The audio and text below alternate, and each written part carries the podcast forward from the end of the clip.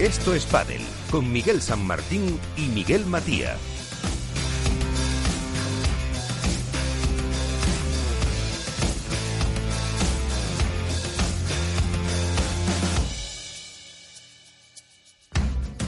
y todos lo que hacen posible, como digo, cada semana este programa desde el estudio Naturgy de Capital Radio con eh, muchos y muchos, muchos y muy variados temas eh, como siempre. Que no sé por dónde ni empezar, ¿qué tal? Bueno, no sé por dónde. Buenas noches a todos. Y por aquí tengo al Duende haciendo magia y a Alberto y nada. Pero bueno, sin presentaciones, vamos a ir directos al grano. Hay un montón de temas eh, va a haber que hablar del World del Tour, va a haber que hablar del Campeonato de España, de la Federación Española y de su asamblea. Bueno, vamos a, vamos a ver si conseguimos atender todo, y con invitados y técnicos, en fin, de todo. Vamos a intentarlo, como siempre, con eh, muchos temas, con mucha actualidad, con algo de polémica, como no, y con el portazo de siempre. Así que con todos estos argumentos, eh, ya saben que nuestra primera parada es siempre la actualidad que nos llega de la mano de Contrapared.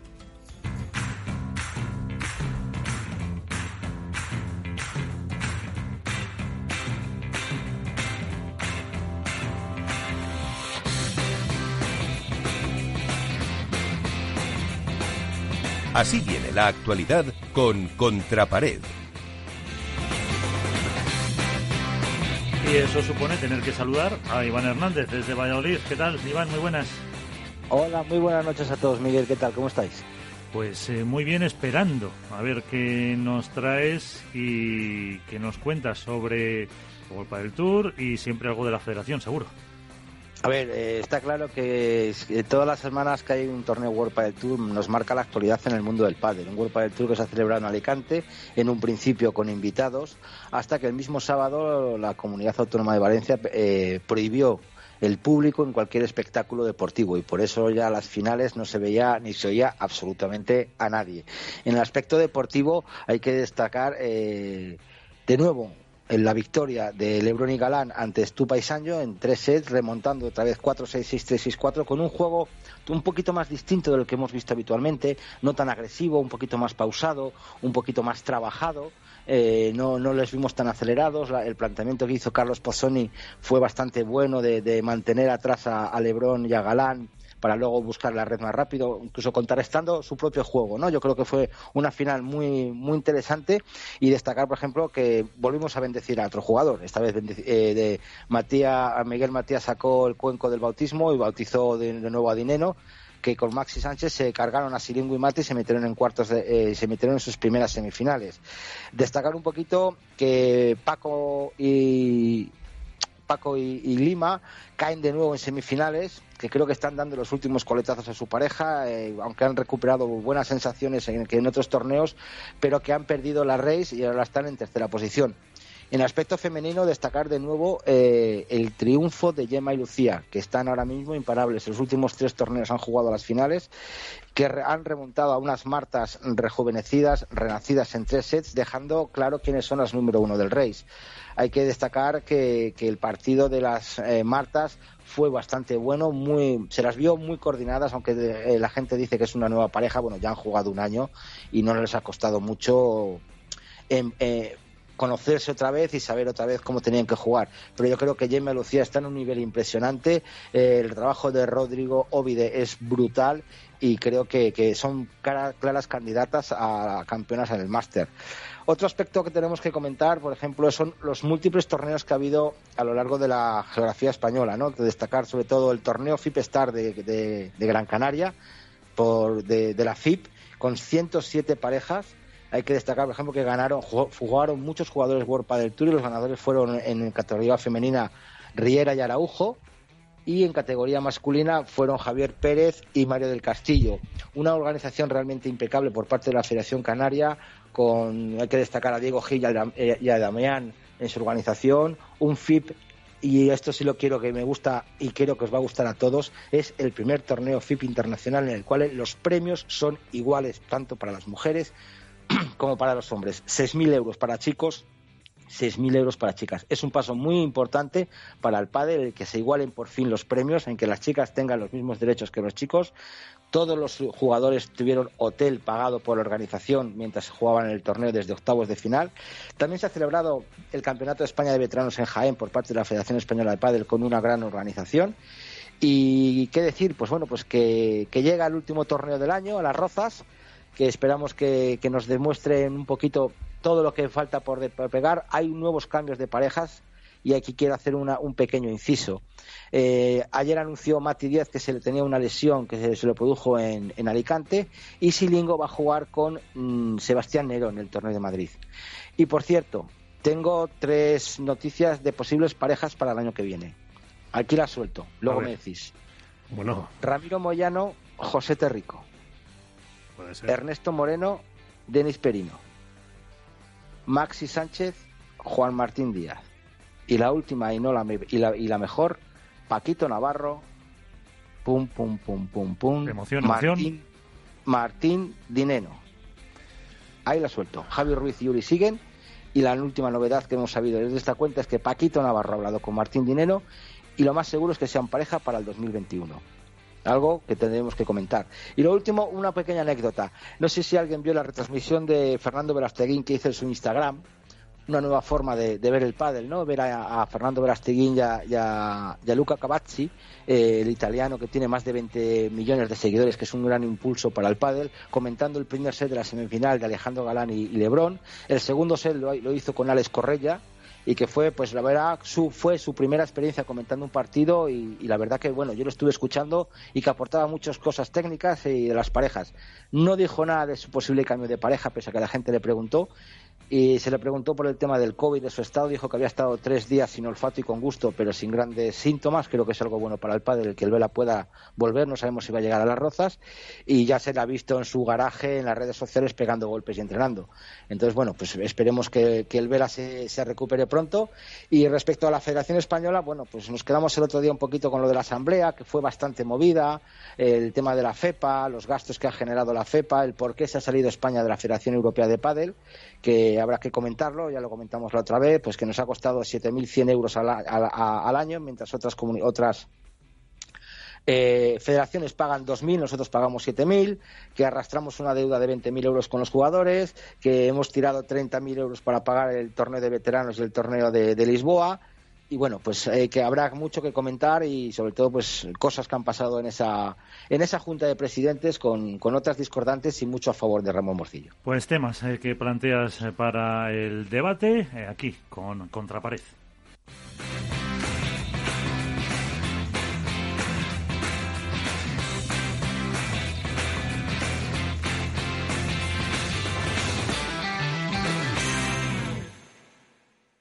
Esto es muy fácil. ¿Que me cobras de más por mis seguros? Pues yo me voy a la mutua.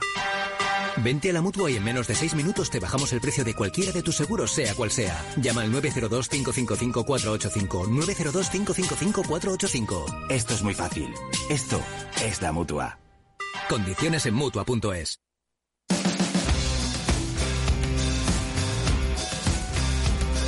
Esto es fácil.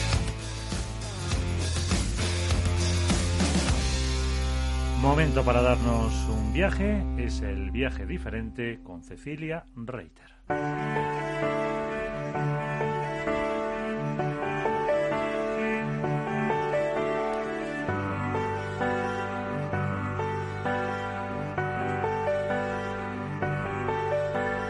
¿Qué fin de semana más entretenido tuvimos, verdad, querido diario?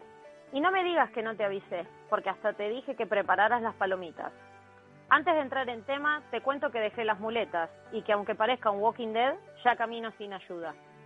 En Alicante no hubo sorpresas y ganaron los números unos de ambas categorías, aunque es verdad que en dos finales muy pero que muy igualadas. Dicen los cánones no escritos del deporte que para triunfar hay que saber sufrir, y eso es lo que parecen haber aprendido tanto Gema y Lucía como Ale y Juan. En otras ocasiones podríamos haberlos visto desconectados e incluso entregados ante un resultado adverso. Sin embargo, en el partido decisivo, las dos parejas supieron luchar hasta encontrar el antídoto que les diera la victoria final. Tercer título para ellas, sexto para ellos. Hoy voy a dejar el World del Tour un poco apartado porque quiero hablarte de algo especial. Hace varios torneos viene dando vueltas en mi cabeza una comparación un tanto atrevida y arriesgada. Pero a vos que sos mi confidente, te lo puedo decir, porque sé que no se lo vas a contar a nadie. No sé vos, pero yo cuando veo jugar a Lebrón y Galán, no puedo evitar acordarme de los legendarios Juan y Vela. Y es que les veo tantas similitudes. Lebrón es un talento desbocado, atrevido, a veces un tanto anárquico, sin límites. Un descubridor de rincones inimaginables de la pista, capaz de dejarnos boquiabiertos en cada punto, en cada jugada. Expresivo, auténtico, extrovertido, de sangre caliente y en muchas ocasiones incapaz de controlar sus emociones. Un verdadero huracán, con un poder destructivo que en ocasiones hasta puede llevarse por delante a su propio compañero de, de batallas. Del otro lado, Ale, un portento físico, un guerrero inagotable, de esos que se dejan la piel en cada bola sin importar las consecuencias. Un tipo fuerte pero tranquilo, hábil para capear con inteligencia las emociones del lobo. Alguien que da la sensación de ir endureciéndose partido a partido, batalla a batalla. A veces solo a veces parece a punto de romperse, pero no cede, es duro, entiende su papel y lo ejecuta a la perfección.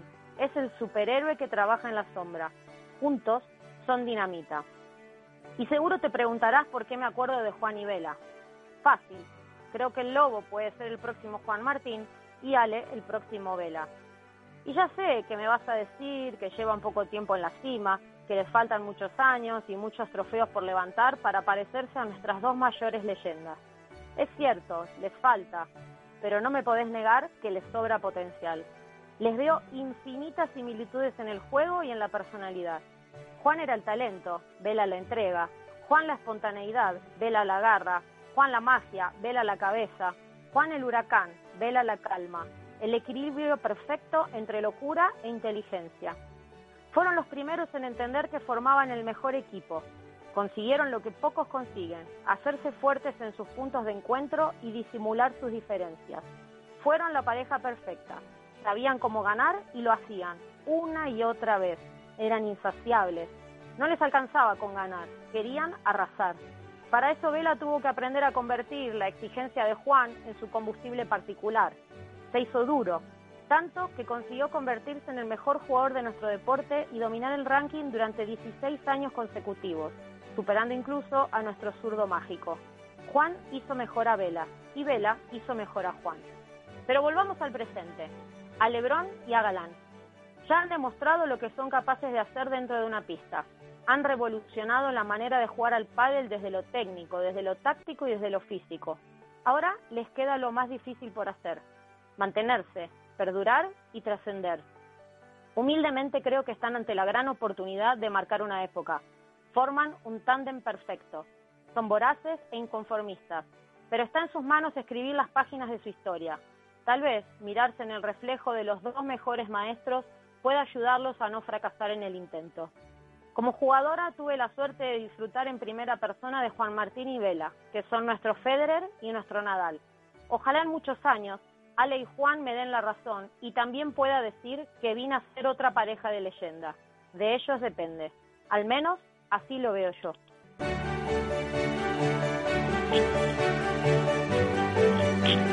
El viaje diferente por el padre de Cecilia Rey.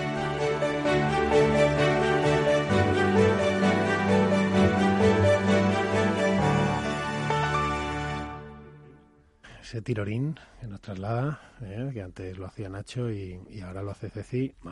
qué, maravilla de viaje, como nos ha, nos ha hecho un viaje, porque nos ha llevado a, a otras épocas donde otros dos jugadores muy diferentes, pero pero que, que, tenían que tenían algo común, que yo estoy muy de acuerdo con lo que ha dicho Cecilia, es decir, sin comparar la, la trayectoria, porque no se puede comparar, porque nos llevan 25 años y, y 14 años número uno, en fin, salvajadas de títulos, yo también he vivido eso en la pista, es decir, a mí también me sale ver eso de esa relación en la que Juan en la que Lebrón es muy exigente con Galán, Galán es un tipo que es más callado, aunque lo parece, pero bueno, luego también le dice sus cosas, que es lo que hacía Vela un poco con Juan, ¿no? Que parecía que no le decía nada, y también parecía que Juan Martín no le decía nada a Vela, y Juan Martín era un demonio en la pista con Vela, y lo, y lo, y lo como se dice y con perdón, a estas horas se puede decir, lo cagaba a todo y lo exigía y lo exigía, y es verdad que eso se está dando. Luego ya a ver si consiguen durar 13, 14 años. Luego lo voy a hablar con, con Bote, a ver qué opina y con los demás.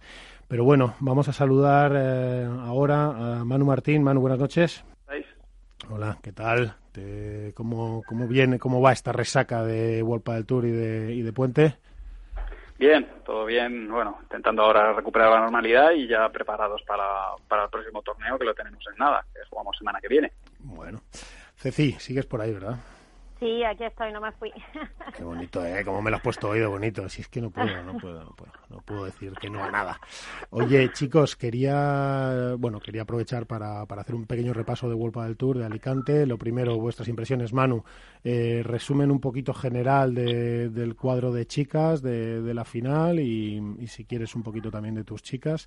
¿Cómo, cómo habéis vivido este Vuelta del Tour? Bueno, resumen general, eh, unas enormes Gemma y Lucía que, van creciendo, que cada vez se encuentran mejor y, que, bueno, han, cerrado un torneo muy bueno. Eh, unas Martas que no defraudan. Eh, eh, en la final quizá faltó un poquito de un poquito de ritmo, un poquito de constancia, que bueno, pues la verdad que para haber sido el primer torneo, pues creo que estarán contentas. Y bueno, sorpresa de Patielli, que en cuartos hicieron un trabajazo contra, contra las Ases, la verdad que muy merecido. Eh, sacaron adelante un partido que en principio lo tenían de contra y, lo hicieron muy bien. Y, y, bueno, pues hombre, yo, yo creo que un torneo bonito de ver, pista lenta, muchos quiebres y los puntos de oro pues fueron decisivos, ¿no? El manejo de, de, de esos puntos eh, en determinados momentos del partido pues marcó la diferencia tanto tanto por el tiebreak del segundo set de la final como por el resto en el tercer set creo que hubo como ocho quiebres ocho oportunidades de quiebre una, una locura Manu, tú estuviste allí, claro, y la pista era todavía más lenta que en el anterior que en la anterior prueba. Esto se notó mucho. Sí, era XXX extra lenta. era como, era, bueno, eh, por momentos es verdad que por la tarde, sobre todo con masculinos, el, sudor de los jugadores se, se, pasaba un poco a los cristales y hacía que patinara. Si os fijáis en la semi de por la tarde hay algunas pelotas que, que notáis que patinan en pared de fondo. Pero por las mañanas la pista era un velcro. Entonces, bueno, eh, animales como Lebron y Galán la, la traen, ¿no? Pero para las chicas la única que, que, pudo hacerlo fue Gemma, que la verdad que lo hizo varias veces desde la línea, sacó la bola desde la línea, pero salvando Gemma, que tiene una técnica muy depurada y que, tiene mucha envergadura, el resto le costaba un poco más. Oye, eh, Ceci, eh, como dice Manu, ¿no? Eh, habla de, de, Gemma, de Lucía. Bueno, todos estamos hablando de Gemma y Lucía. El estado de forma de Gemma es absolutamente espectacular y además ha demostrado, yo creo, no sé si lo viste tú igual, Ceci, en este torneo incluso ha demostrado capaz de reponerse a un primer set más adverso, de seguir, de seguir concentrada. Yo creo que, que esa pareja está para uno, ¿no? Sí, sí, bueno, yo creo que, que, sobre todo lo que, lo que hemos visto es lo que un poco decía también en el viaje, ¿no? Que en otro momento no nos hubiese extrañado ver a Gema eh, igual más entregada, más fastidiosa, viendo que el resultado del partido era adverso. Eh, eh, tenían esa seña de identidad antes, ¿no? Que cuando las cosas se ponían un poco complicadas, eh, les costaba remar en la misma dirección. Y creo que el otro día eh, y, eso que el primer set fue muy favorable a las Martas, creo que supieron reaccionar, supieron sufrir y, y eso es importante para, para intentar conseguir el número uno, ¿no? Porque jugar cuando las cosas vienen bien dadas es muy fácil, es lo que todos queremos, pero no siempre se da. Entonces, todos sabemos que la mayor parte de las veces surgen problemas, surgen situaciones que hay que resolver y creo que es lo que han conseguido. Y, y, es verdad que Gema está en un nivel brutal, pero déjame que, que, que, remarque porque creo que el torneo de Lucía fue sencillamente espectacular. Impresionante. O sea, creo sí. que mm. el nivel de Lucía en el partido contra Patti Eli, sobre todo, y, y ayer y el, y el día de la final mismo, ¿no? Eh, cuando en ese cruzado con Marta Ortega, yo las veía jugar y, y en el tercer set incluso que creo que hay un punto larguísimo donde Marrero y Gema quedan las dos agotadas, apoyadas contra el cristal y las que venían de hacer un desgaste tremendo eran Marta y Martita y Lucía. Creo que el nivel de Lucía en este torneo es para, para aplaudir porque creo que eh, fue la que marcó eh, la diferencia tanto en las semifinales como en la final que sostuvo el partido cuando es la que más volumen de juego recibe. Sí, porque además Lucía en otras épocas, muy recientes, pero en otras épocas es verdad que a veces se desconectaba un poco más de ese volumen de juego y de esa capacidad de agarrarse o tenía más altibajos y además eh, yo creo que ha mejorado mucho la, no sé si también lo veis así, Manu, Cecil, el que queráis, cualquiera, ha mejorado mucho entre ellas la complicidad y la forma, la expresión corporal en pista, incluso que antes también igual Gemma era un poquito a veces más exigente, por decirlo así, y, ahora no, ahora sí las ve que, gestionan mejor los momentos críticos y yo creo que todo eso, más el juego de Gemma, más el juego de Lucía, y que Lucía para mí no se va, es decir, no se acaba de ir, dices, uy, ahora lleva medio jueguito peor y tal, porque, porque bueno, de Gemma siempre esperamos pues eso, que, que acabe los puntos, etcétera, pero es verdad que yo creo que Lucía ya no, no se va, da igual lo que le llegue, no se va, ¿no? No sé si lo veis igual. Sí, yo, yo opino lo mismo. De hecho, la, un poco el punto flaco que tenían antes era que, igual hacían un, eran un poco más erráticas, ¿no? Tenían un buen momento, que igual sumaban tres, cuatro, cinco juegos. Cuando el, marcador era muy favorable, jugaban muy bien, pasaban por encima de las rivales, pero cuando la cosa se ponía un poco más fea les costaba competir y, y les costaba agarrarse. Y sí que es cierto que, bueno, que desde desde, desde que hemos retomado prácticamente los torneos después del parón del COVID eh, han ido cada vez a más y se nota que bueno pues que son capaces de hacer equipo en esos momentos complicados y, bueno pues realmente no se fisuran como, como sucedía antes y, por lo tanto pues son capaces de plantar cara y, ganar esos puntos importantes que al final son los que marcan las, diferencias. Te lo van a poner difícil ahí, Manu, ¿eh? por el uno. Están ahí a tope. Sí, ¿eh? bueno, ya muy merecido. Están haciendo un trabajazo. Bueno, bueno, a ver qué hacéis vosotros, a ver qué hacéis vosotros. Oye, eh, por terminar un poquito, vamos a hablar de los chicos. Yo me quedo con ese, con, algunas pinceladas de ese viaje que luego tendremos oportunidad de analizar con los chicos en el debate, que me parece que tiene cosas para analizar, pero sí que me quedo también con una versión parecida, quizá consecuencia de la pista, de lo que ha sucedido con los chicos. Es decir, al estar la pista más lenta, todos han tenido que aprender a sufrir. Y es verdad que ahí hemos visto también, yo creo, no sé si lo compartís, que Alejandro y, y Lebrón también han sabido sufrir. No ha sido ni de lejos el torneo más cómodo para ellos y, en la final además pues yo creo que vimos eh, cómo aprendieron a sufrir con un cambio de juego muy claro ¿no? de Sanjo y de Stupa. Fueron, cambiaron su patrón de la final anterior. Sí, yo, yo justamente les, les vi esa ventaja que al final ellos ellos sabían y luego lo dijeron en la, en la retransmisión al final. Dijeron, teníamos claro que esto era una, pinta, una pista que, que era justo, pues eso, anti-Lebron y Galán, era la peor situación con la que se pueden encontrar.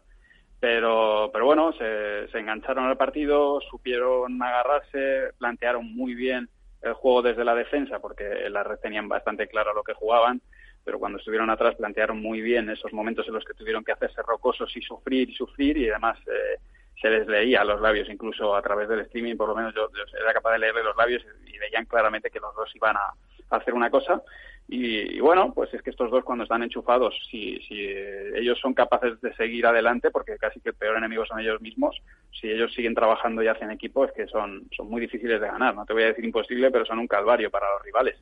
Así que, bueno, eh, muy merecido también. Ceci, ibas a comentar algo, ¿no?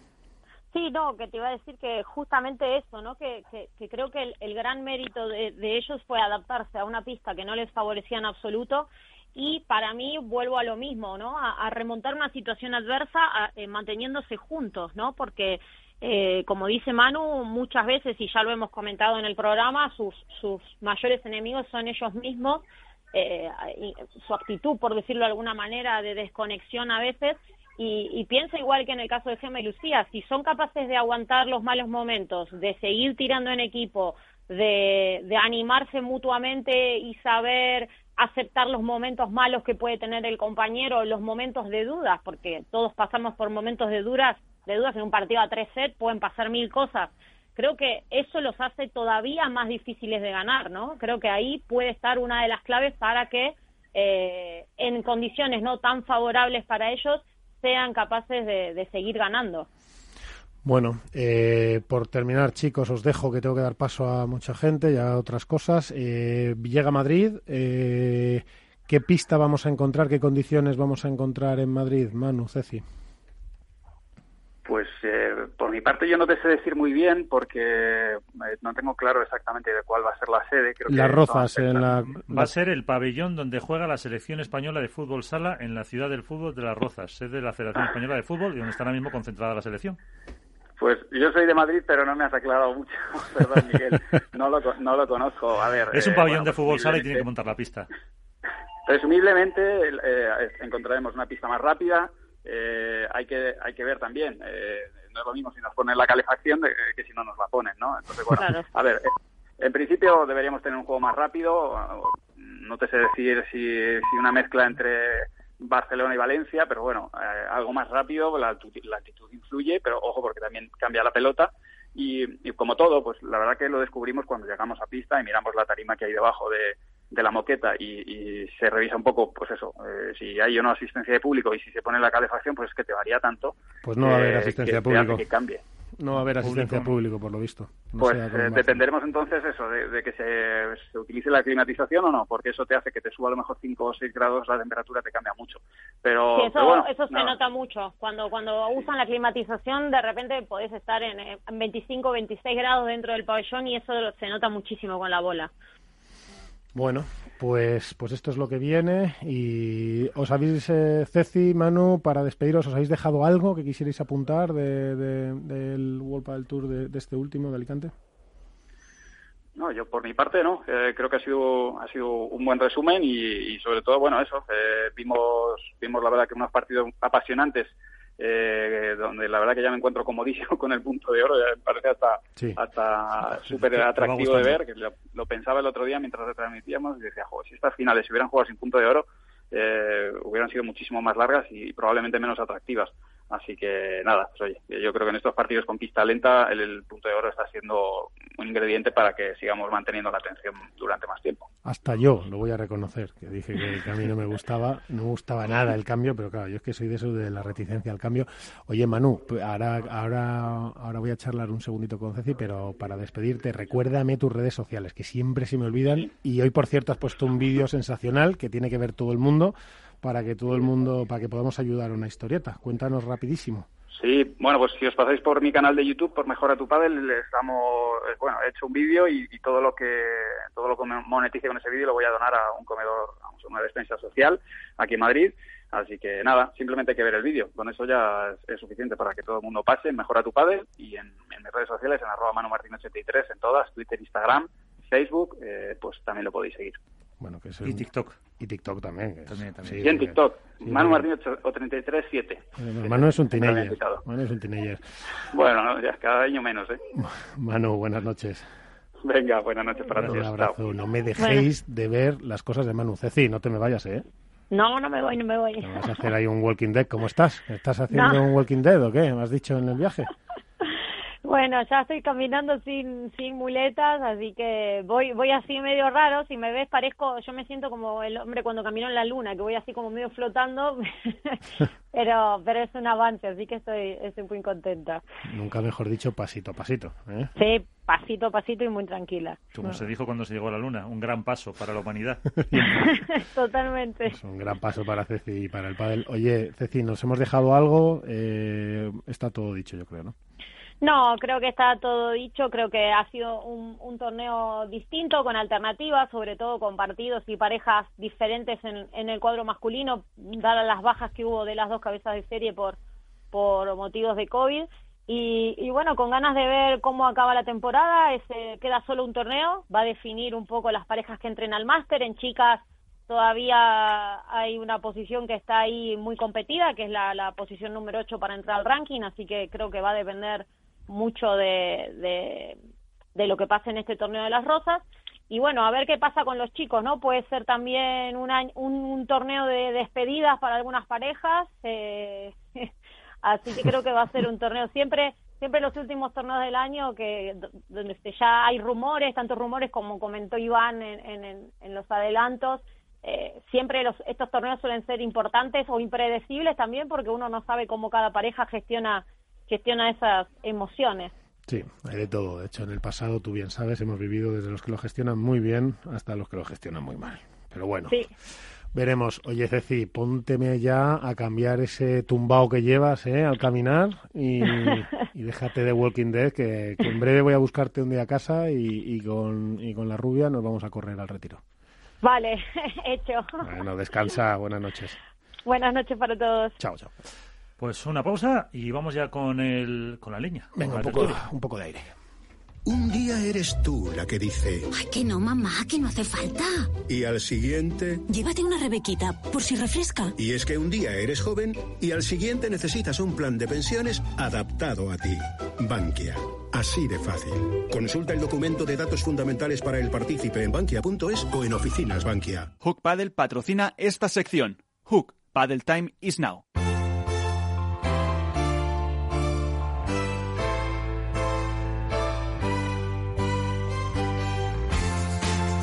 En esto es comienza el debate.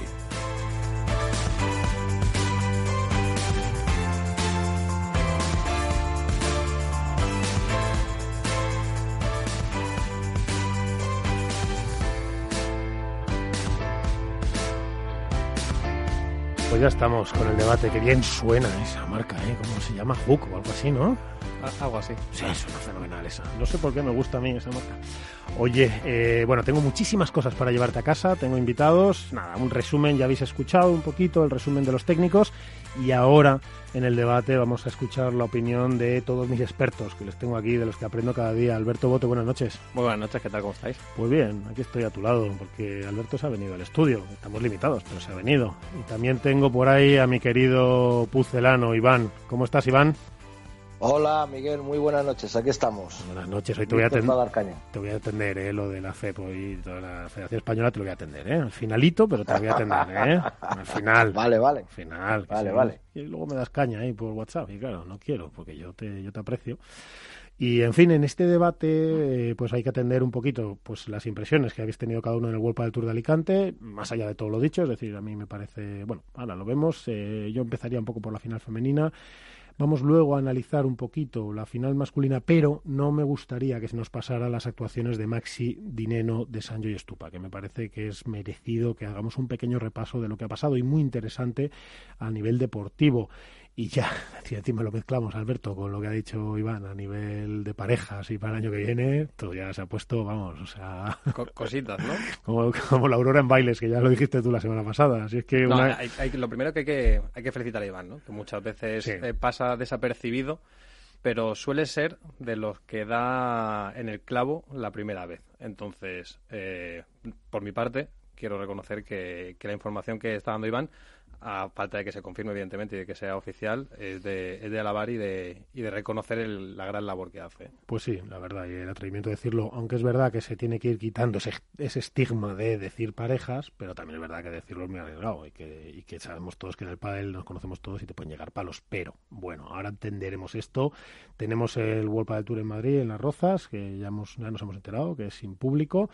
Y luego eh, vamos a ver, vamos a ver si, si podemos recomendar una lectura. Hay dos lecturas que te quiero recomendar. Una, la de Nacho, que, que nos habla de Lebrón y Galán, la de Nacho García en Padelazo, que lo tenéis en Twitter, nos habla de Lebrón y Galán y cómo han tenido que cambiar el, el sistema, por decirlo así, por resumirlo demasiado, para poder ganar. Y otra, la tuya, Alberto, que ya que estamos aquí de, congratulándonos todos no- de nosotros mismos. ¿eh? No, pero me gusta mucho, pero me gusta mucho. Yo creo que hay que leer tu, tu, tu dormilona, que se llama, ¿no? La, el, pues que este editorial que tiene Senas. Eh, y yo creo que eh, es muy interesante todo lo que dices acerca de Estupa y tal, pero luego, si quieres, lo hablamos. Perfecto. Os lanzo la primera. Final femenina. Eh, yo creo que, que el dominio de Gemma y Lucía ya es indiscutible. Os lanzo una pregunta. ¿Conseguirán el 1? Eh, ¿Acabarán a final de año como número 1? Yo creo, Yo que, creo que sí. que es más que evidente que, que parten como favoritas ahora mismo. Eh, Sorprende mucho ¿no? La- el papel que han conseguido desempeñar Marrero y Martita, eh, que pone de relieve o de manifiesto que la decisión que se toma a final de año, bueno, pues eh, no, quizá no fue la mejor, visto lo que la pista manda, más allá de lo que pase fuera, pero me parece complicado que otra pareja pueda, no en el face to face, ¿no? Eh, ganar a Gemma y Lucía, que se puede dar, sino en esa regularidad que están, que han encontrado de, desde la pandemia o la era post pandemia hasta aquí. Yo creo que desde el viaje a Madrid, ¿no? Yo creo que ahí se notó el cambio total. O sea, no sé, habrá influido mucho porque irse cambiar de ciudad es un cambio, o sea, es una ruptura con lo anterior, es un tal. A mí me parece que desde ahí eh, es que ha sido una progresión constante. Es que no han dejado de progresar. Por eso digo el número uno, porque si siguen progresando, el techo es muy alto y ya están ahí a punto. O sea, de hecho, yo creo que si ganan los dos torneos que quedan, acaban número uno o incluso ganando uno dependiendo de las otras. Que el número uno este año es un poco como ficticio, ¿no? Bueno, Realmente. sí, sí, ciertamente, sí, sí. Sí, pero bueno, en el fondo yo creo En la race ya lo tienen. Sí, sí. Lo que pasa, bueno, lo que pasa es que claro, quedan dos torneos por jugar, que son el Máster y, y el de Madrid. Pero bueno, yo creo que todos los jugadores tienen eso en la cabeza, siempre. El, eh, quiero ser número. Cuando están arriba, ¿no? Cuando están entre las tres primeras y pueden, por supuesto luchan también. Lo, niegan siempre, ¿no? Iván, siempre cuando hablamos con, con jugadores, bueno, no, eso no es importante. Es Sí, bueno, ya lo dijo ya lo dijo Lucía cuando la, entrevistaron en, no sé si fue en las semifinales o en la final. La, Te refieres a, a Lulú, ¿no? Te refieres a Lulú. Sí, me refiero a mi Lulú, correcto. la preguntaron por el número uno y la respuesta de Lucía fue, ¿qué es eso del número uno? Es un número muy bonito, pero no sé lo que es. Entonces, mm, la modestia de los jugadores, es decir, va a ir como el Cholo Simeone, ¿no? Mm, paso a paso, torneo a torneo. La prudencia, ¿no? la prudencia, claro. Efectivamente. Si llega, ya es una consecuencia del trabajo realizado. Yo creo que que este año Lucía y, Gemma han dado un paso adelante, sobre todo con Rodrigo Ovide. se les ve muchísimos cambios de estrategia en los, a lo largo de los partidos. Hay que verlos con otros ojos. Hay que, bueno, igual nosotros lo vemos con otros ojos. No, no vemos solo el juego, sino vemos la estrategia, vemos pequeños cambios que van realizando en los en los cambios de pista, de repente están jugando a un sitio y de repente en el siguiente cambio juegan a otro. Yo creo que, que Lucía y Gemma han aprendido a leer los partidos cosa que a lo mejor antes no lo hacían o no tenían a alguien que se lo hacía, todo sea cierto. Y yo creo que, no sé si estaréis de acuerdo conmigo, que algunas parejas, por las circunstancias de la pandemia, obviamente, se les va a quedar corto este año. Me refiero, por ejemplo, a, a Me refiero, por ejemplo, a Patti y a Eli. Sí que el pues partido de cuartos de final a alguno de los aquí presentes se les saltaban las lágrimas, no quiero decir nombres. Pues es que, pues ahora lo comentaremos. Que, levante la mano. ¿eh? pero que, levante la mano. Que levante la mano ahora que no se está viendo, que no está viendo, no se está viendo nadie, no se está yendo nadie, efectivamente. A algunos se les saltaron las lágrimas con ese partido. A más de uno.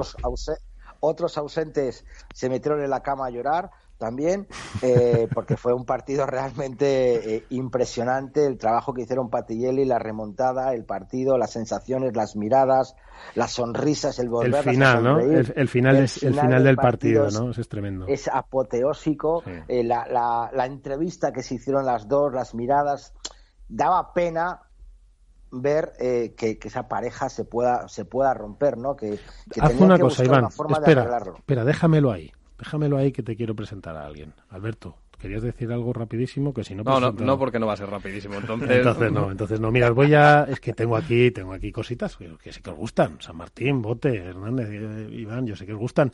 Buenas noches, don Mariano Amat. A todos.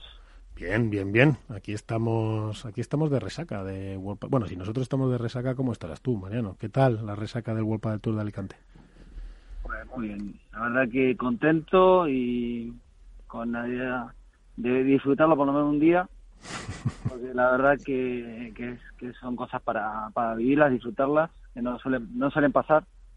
Y así que, que nada, mucho trabajo detrás y cuando, se hace, cuando salen las cosas, pues hay que disfrutarlo. Oye, Mariano, una pregunta muy atrevida. Luego me vas a pegar un capón, claro. Porque tú y yo.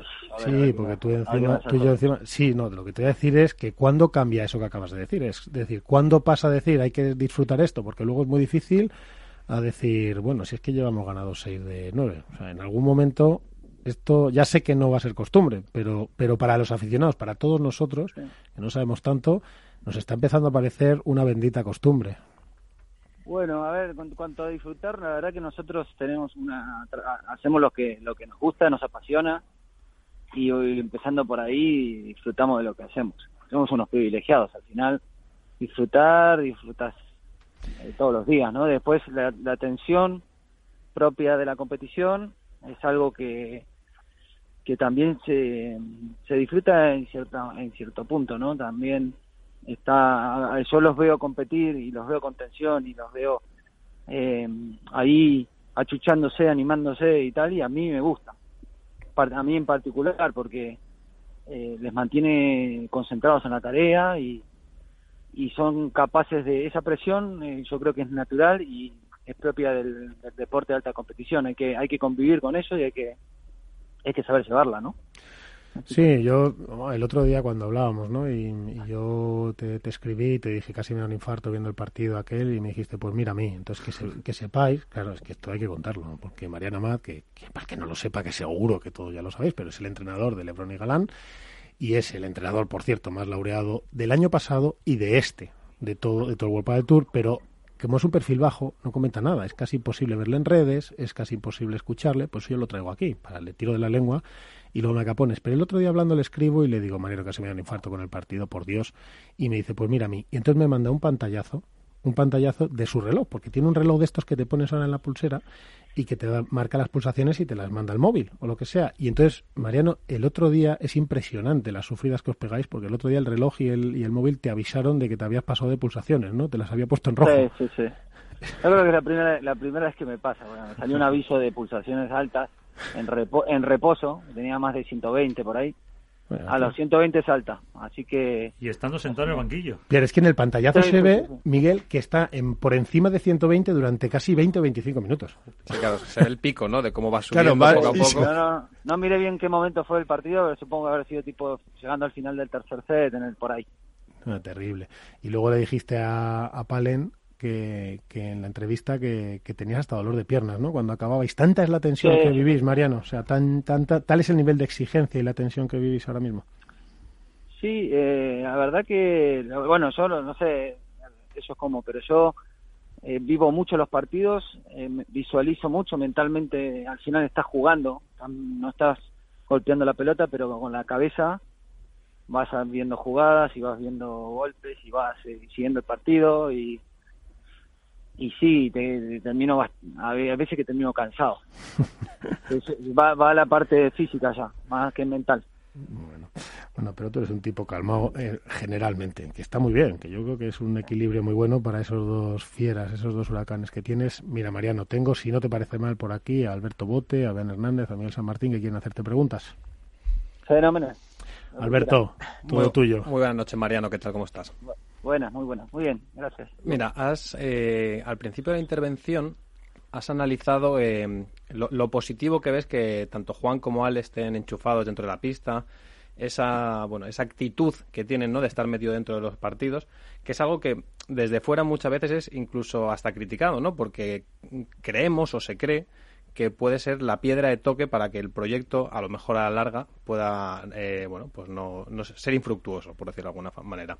Desde, desde el equipo técnico incentiváis que esto sea así, es decir, que estén eh, que los dos perfiles, al ser tan equidistantes entre ellos dentro de la pista, se, se retroalimenten o por el contrario hay otra forma de enfocarlo de oye vamos a bajarle pulsaciones, vamos a reenfocar eh, cada encuentro desde el banquillo, ¿cómo, cómo lo tratáis? A ver, primero tenés que conocer cómo, cómo siente cada uno. Son dos jugadores muy emocionales, los dos.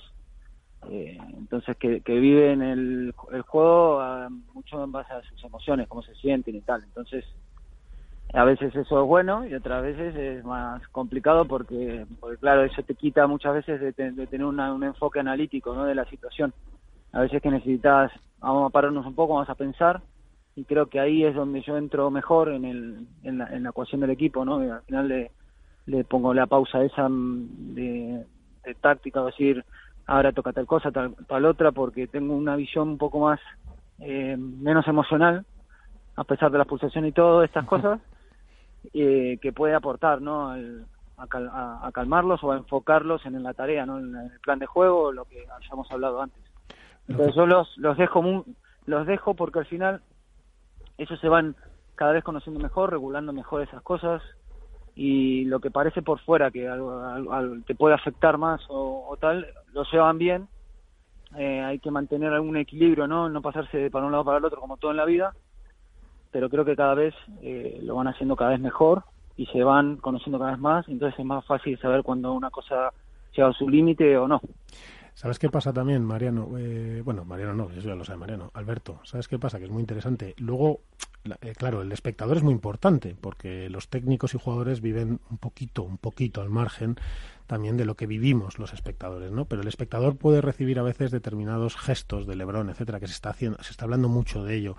Hay una cosa que hay que contar, es decir, hay que conocer un poco a Juan Lebrón también, porque Juan Lebrón es verdad que tiene gestos muy expresivos, pero es así como mal encarado. O sea, pero es que él es mal encarado normal. O sea, tú le miras la cara a Lebron y es así un tipo que parece mal encarado, pero no lo es. Es decir, hay muchos gestos también que se están equivocando de Juan Lebron. Porque es verdad que hay otros que pueden estar pasados de vueltas. Pero Juan Lebron muchas veces, el mismo gesto que te hace Juan Lebron, si te lo hace otro no queda tan feo, pero muchas veces queda feo lo que te hace Juan. Pero no voy tanto a eso, sino... No, no, no, lo digo tanto por ti, ¿eh? lo digo para apuntar esto. O sea, no- Además que la, la, la mayoría de las veces eh, viene por, por un fastidio con él, ¿eh? De, de- autoexigencia. Ese es, es que es autoexigente. Igual fue una bola que jugó mal antes y termina por el otro lado y el cabreo viene por ahí, no es... eh, no es eh, no enfoca tanto en el, en el en el otro no sé si me explico él Que se cabrea consigo mismo. es tan, claro, es tan autoexigente a veces que, que bueno, para a veces es, es bueno y otras veces eh, hay que relajar eso, pero man, yo lo, yo lo veo positivo. Al final, cuando competís a alto nivel, tenés que tener ese punto de autoexigencia porque si no, los relajos acá cuestan caros. A mí me recuerda un poco, Alberto, Iván, no sé si opináis igual. eh, ¿Os acordáis de la primera etapa de Cristiano Ronaldo en el Real Madrid? ¿no? Que, Mm. que es verdad que era un gesticulaba mucho, ¿no? Cuando alguien fallaba, cuando no le daba un balón, pero claro, luego los resultados, ese nivel de autoexigencia, no solo de Ronaldo, sino del Madrid, fueron los que fueron. Es decir, él, él aprieta al equipo y es verdad que eso sucede.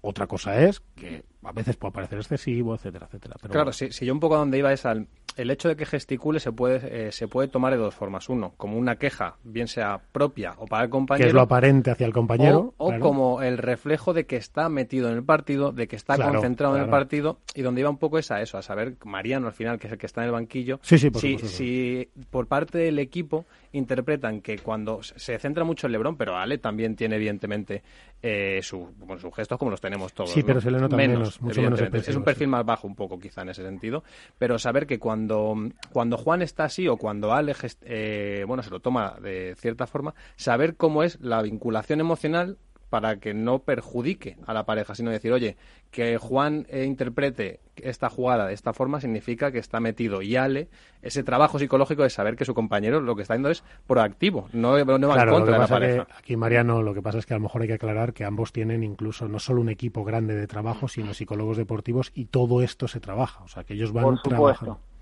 Tienen a Juan, tiene a Oscar Lorenzo y a Lea y Ciar Eraña, que, que son dos fenómenos y que vienen trabajando con ellos de muchos años. Y, y vamos, la evolución que han tenido, yo estoy más tiempo con Ale y Ale han madurado infinito como Sí. jugador y como persona. O sea que, y, y a Juanito yo creo que también está madurando mucho, está cambiando. Yo creo que lo relaciono, miren, a lo que están contando eh, va muy en relación al, al juego. Si, um, si se ve que mm, gesticula, eh, mete presión o como quieran llamarlo, y sigue jugando bien, y sigue rindiendo, y, y la pareja sigue rindiendo, es, es que está metido, muy Efectivamente. metido.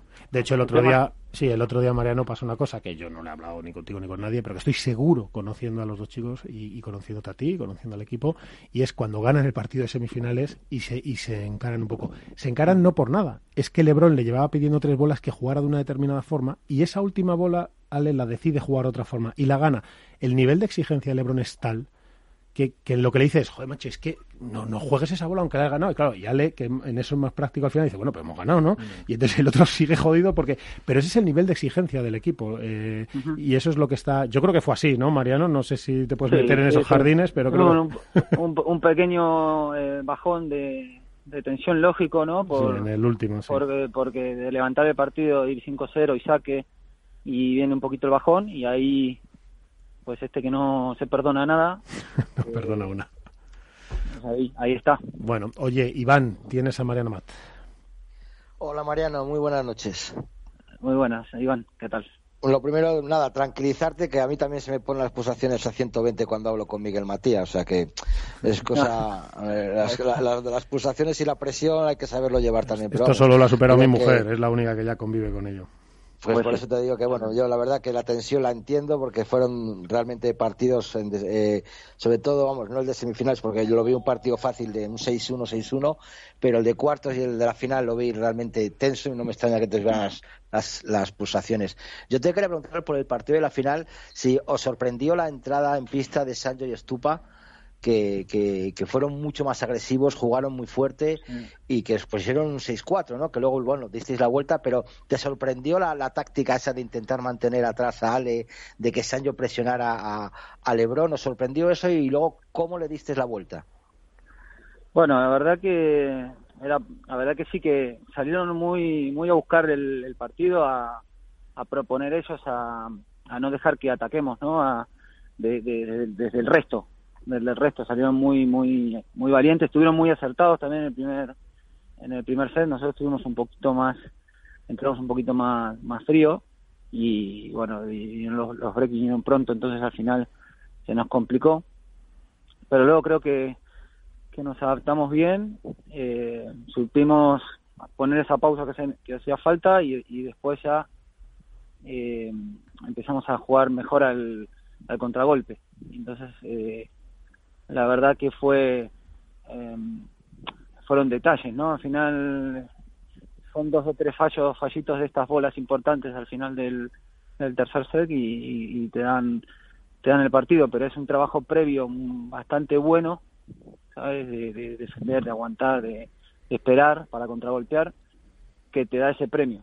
Y después es lógico que después de cinco, este es el sexto partido, eh, busquen cosas diferentes, ¿no? Al final, yo creo que se salieron un poco del guion que tienen ellos de juego, que es más de, más, más de consistencia, esperar y tal, y fueron muchísimo más agresivos. Y nos sorprendió un poquito eso, pero bueno, después no sé, nos adaptamos bien. A mí, me, a mí me sorprendió mucho Mariano, Iván, ya que lo ha sacado, la, por ejemplo, en Sanjo se vio muy claro, en Estupa también, pero en Sanjo eh, muchísimas bandejas era, eran palos, es decir, o sea, se las jugaba, eran palos, o sea, sabía que, que para tener, porque Lebron no le vale que le tires la víbora del millón, te la defiende igual que, la, que si le tiras otra. Es verdad, es impresionante. Y yo creo que acertadamente Sancho dijo, bueno, lo voy, lo voy con perdón a cagar a palos. Es decir, la bandeja la pongo a mil, además eh, hago un gesto con la mano para que vaya con mucho más peso y que salga mucho más rápido y a ver si así. Lo que pasa es que, claro, yo creo que ese, ese nivel de riesgo, no sé si lo viste tú así, Mariano, y luego eso es un nivel de riesgo muy alto, claro. Sí, yo estaba ahí, más tenía un poco más en la cabeza eso, ¿no? Mantener ese, ese esquema de juego eh, que no es muy habitual en ellos durante mucho tiempo, mm, es complicado de, hacerlo. Entonces nosotros como que estamos más acostumbrados a eso, ¿no? Y, y al final era intentar sujetar un poquito los, el principio de los puntos para que no tengan tantas eh, opciones de, ganar de ganar el punto y, yo tenía fe que a la larga es algo que a nosotros también nos viene bien, nos beneficia, ¿no? Eso, ese tipo de juego. Entonces era sentarse un poco en la pista y, y, ser pacientes y, mantener la identidad del juego nuestro que también al final más allá de las condiciones de la pista, del calor, del frío y tal, seguimos jugando casi a lo mismo, ¿no? Con una idea de juego nuestra que es eh, intentar eh, sacar tiempo al rival, ¿no? durante el juego. Eh, y creo que eso es lo que nos está, nos está sirviendo para ganar partidos, ¿no? Casi, casi hasta os vino bien la, la pista lenta, Mariano, según estás diciendo de meter paciencia, acostumbrados a jugar siempre en pista rápida y que os viene bien la pista rápida por el, por el juego que hacéis, estás casi más o menos diciéndome que hasta viendo cómo venía el partido y cómo estaban jugando, os vino bien la pista lenta para ralentizar el juego, para frenarles, para cambiar el, sistema. Nada, esto no ralentiza nada. Sí, hay que tener un, pelín más de paciencia para buscar el, el contragolpe, muy bien, pero que eh, tanto Ale como Juan pueden jugar en cualquier tipo de condición, ¿no? hacen, hacen de todo, es una, una gran ventaja, ¿no? De, de todo y de los dos lados, que eso es un plus extra también.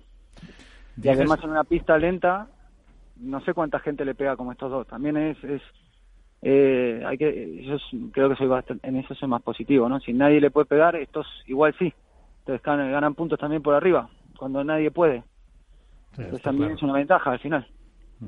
Cuando nadie puede, dices, eh, y hace unos minutos, luego lo podrás oír en el podcast, eh, Cecilia Reiter, en el comentario que hace al principio del programa, eh, hablaba de, no lo decía implícita o explícitamente, si estamos ante la nueva mm, ola, la nueva Vela y Juan Martín, si pueden ser los que marquen una época. ¿Cómo lo, cómo lo ves? Uf, eh, a ver, falta falta mucho para eso de, pronto para, para valorar. Luego nosotros entrenamos para y, entrenamos todos los días para con, con la idea eso de, de llegar a lo máximo posible. Pero claro, estás hablando de una pareja que estuvo dos años y medio invictos, creo.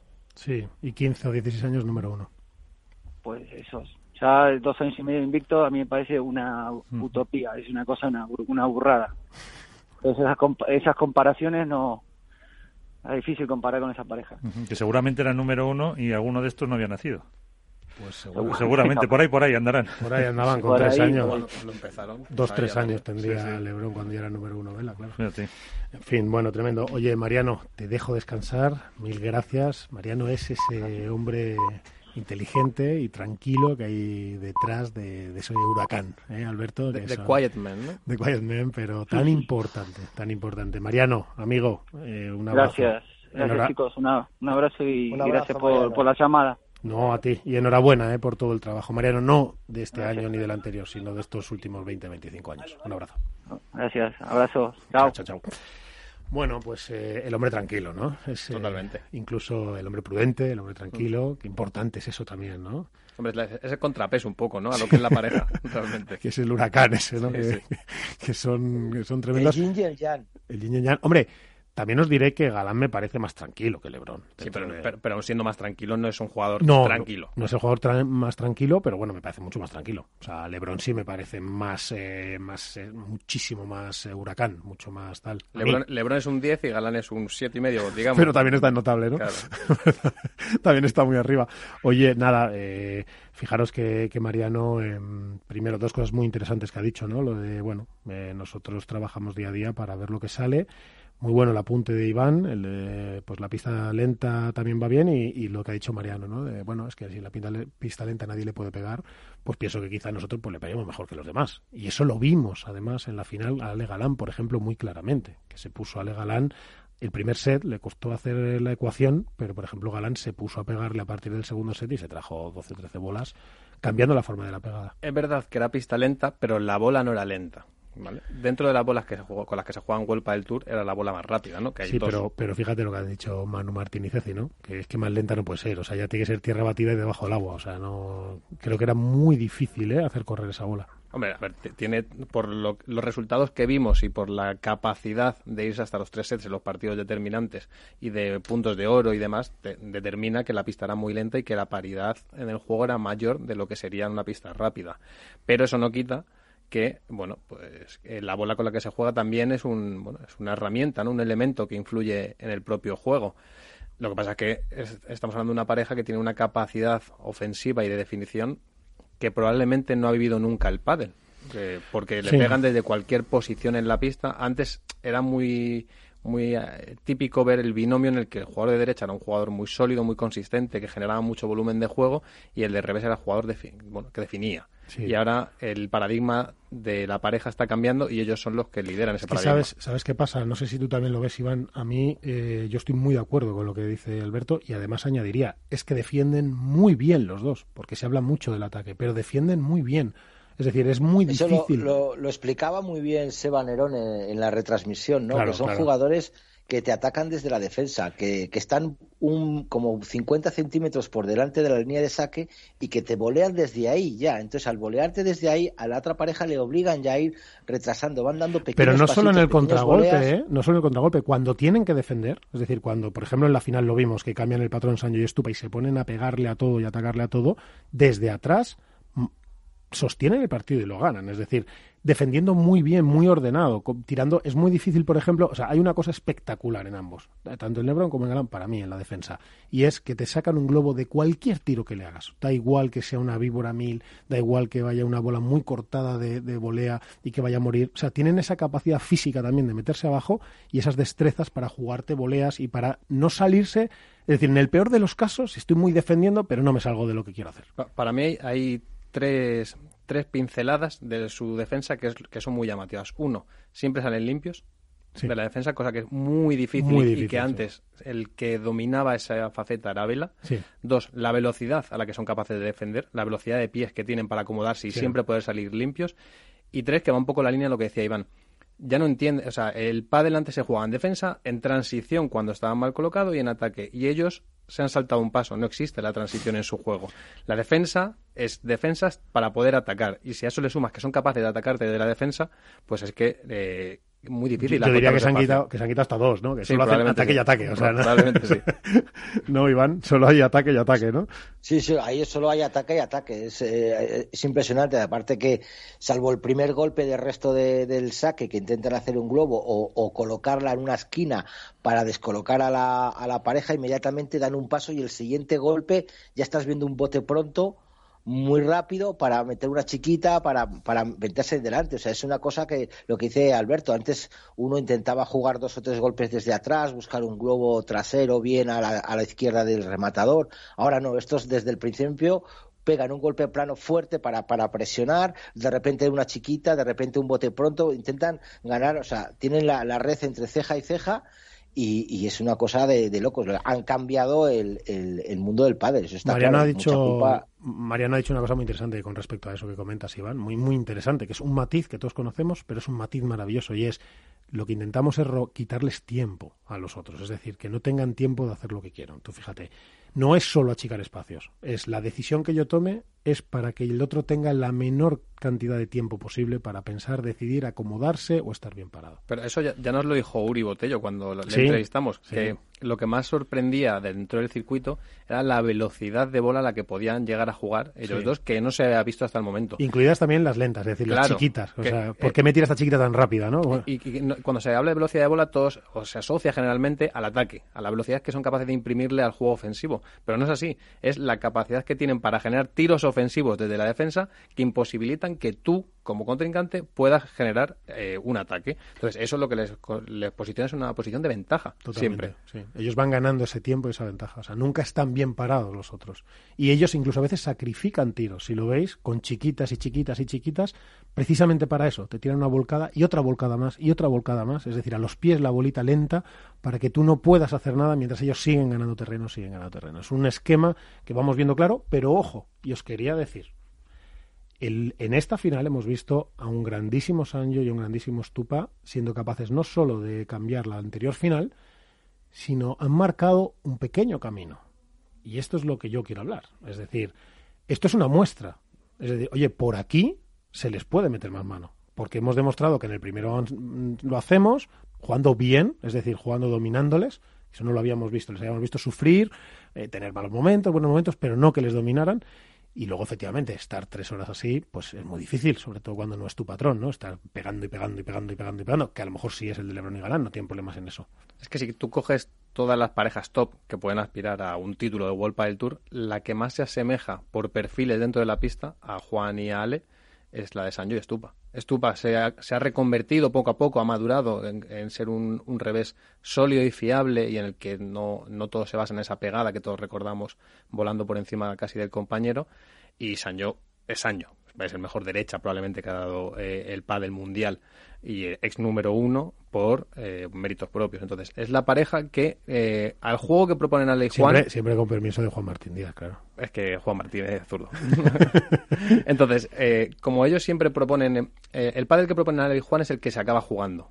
A la larga en el partido es el que se lleva a, a término. Eh, un set Vela puede dominar porque es Vela y es capaz de cambiar el, el esquema de juego que se propone, pero al final siempre es ese juego rápido, ese juego de contragolpe en el que va a ser el fallo el que determina hacia dónde eh, bueno, la balanza se, se, desequilibra. Entonces ellos dos son los dos jugadores más parecidos que hay dentro de los que aspiran a las parejas. Sí, que, y Sancho, y Sancho Estupa lo que hicieron fue no esperar a que se ocurriera, a que ocurrieran fallos, sino decir, voy a ganarlas yo.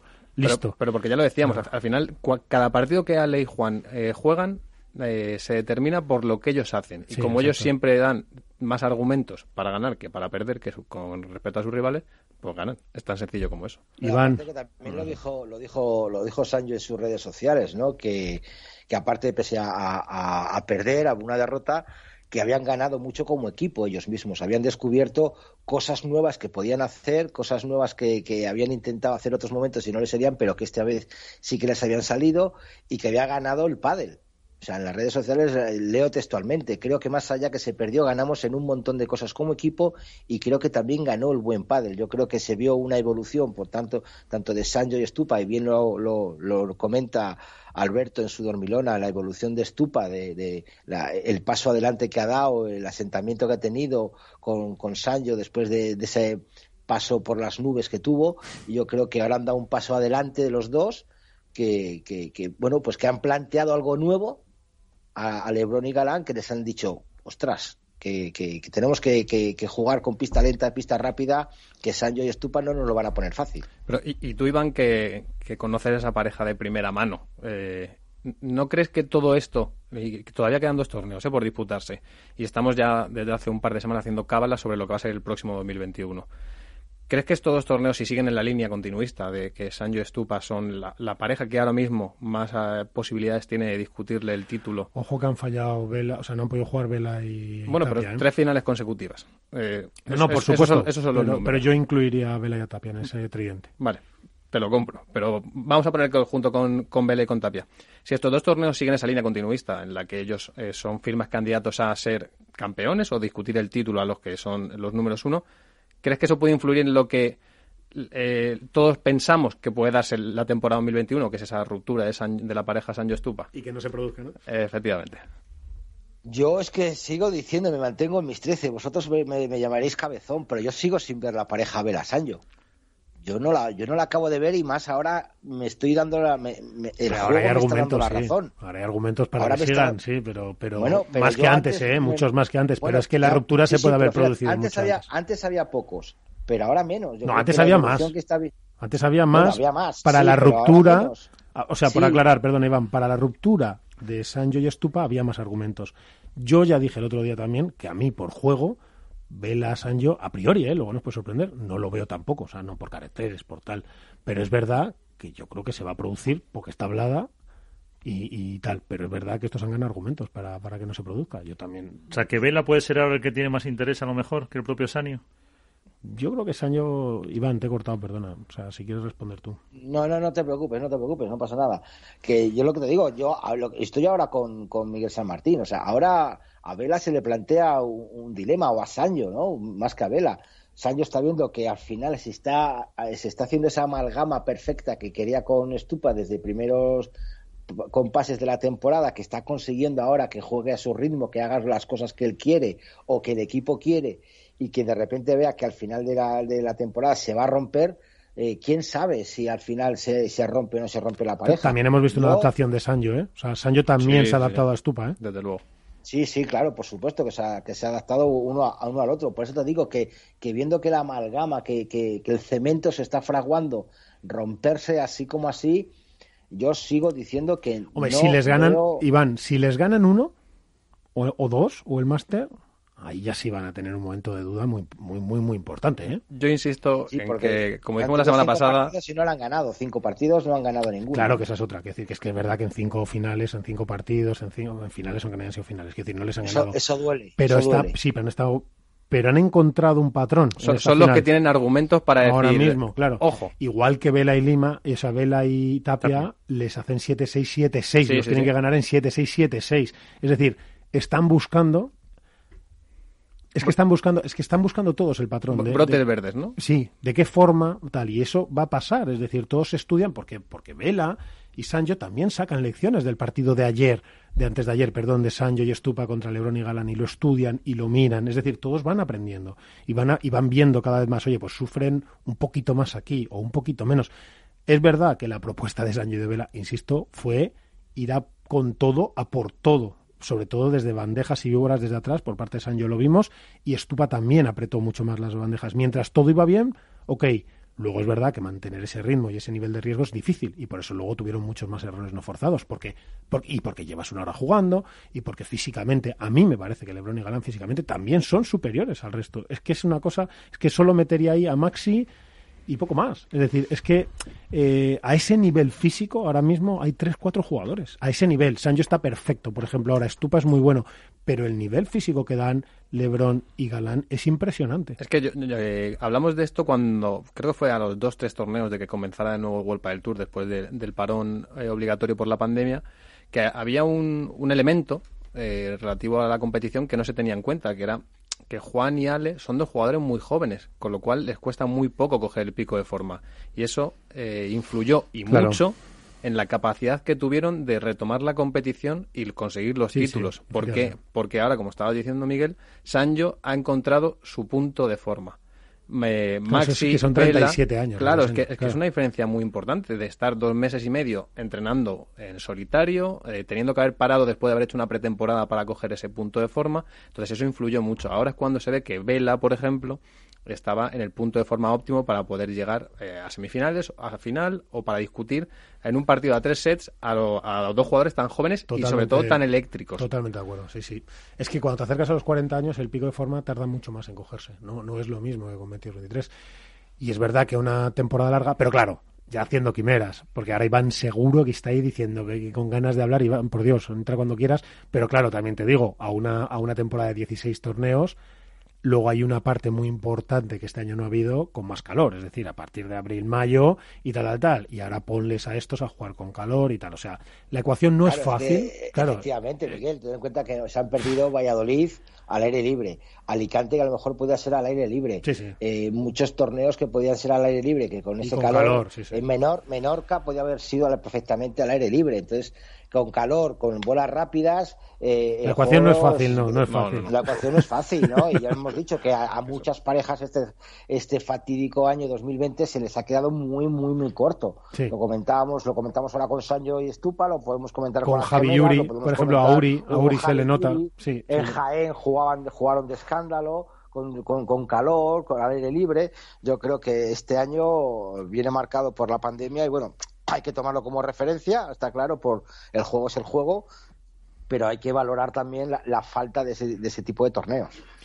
Pues sí, eh, yo creo nos hemos dejado algo en el tinte. Es que se acaban los, los- se acaban ya la- todo con Lebron y Galán. O sea, ya no sabemos qué decir más. Ah, Hay una cosa que, que se ha hablado en el programa en varias ocasiones, que es la comparación constante, ¿no? Que lo ha hecho Ceci ahora, por ejemplo, en el, en el viaje, que es de la comparación de Juan y Ale con, con Juan Martín y con Vela, el Pero yo- reinado. Pero yo, creo que no es tanto por el reinado. Es que eso llegará o no. Las similitudes que hay dentro Lo que de la relación, pista, sí. de lo que proponen, evidentemente. Hay muchas similitudes. Yo, yo sí las veo, ¿eh?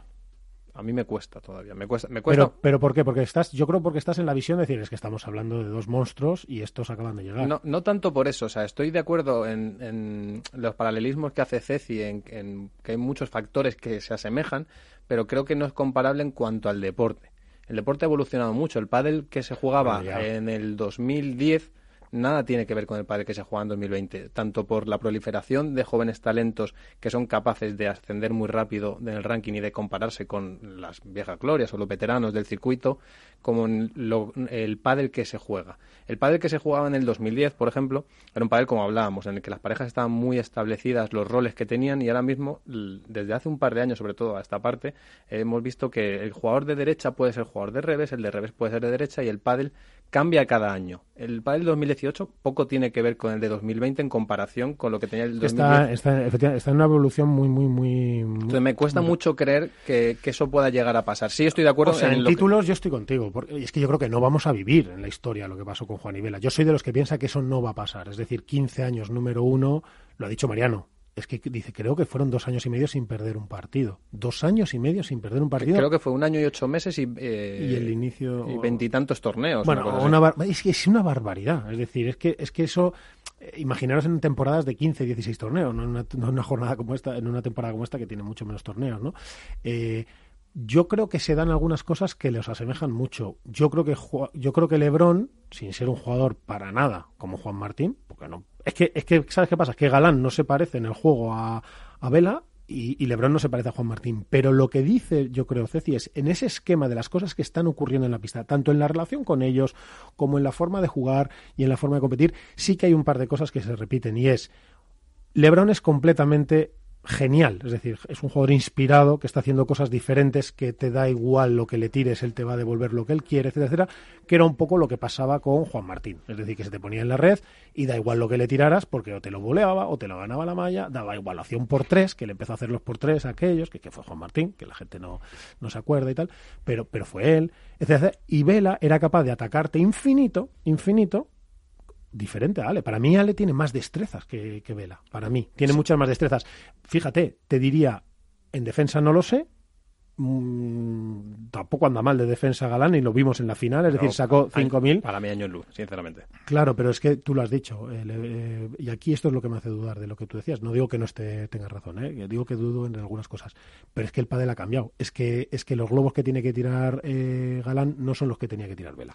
Entonces, claro, tenemos ese patrón de Lima y de Vela y de Mati en la cabeza de qué bestias, cómo son capaces de tirar esos globos y tal, pero es que, es que esto no quieren tirar globos. No, no, pero sí, sí, sí, por supuesto. Es que estoy de acuerdo en No que... quieren defender así. En que el globo que... Es una decisión propia. La bola que tenía que defender Vela a lo mejor en el 2010, nada, que, nada tiene que ver con la que defiende el propio Vela en el 2020. Y la intención de juego es diferente. Es que, es que Ale no quiere estar defendiendo tirando esos globos. Es que está esperando para hacer otra cosa. Entonces, pero es que lo consigue. Por eso digo que a nivel de estructura de juego, a nivel pasan cosas similares y la relación entre ellos es similar a la que tenían Juan y Vela, que Juan era un tío que a Vela lo, lo fundía dentro de la pista, ¿no?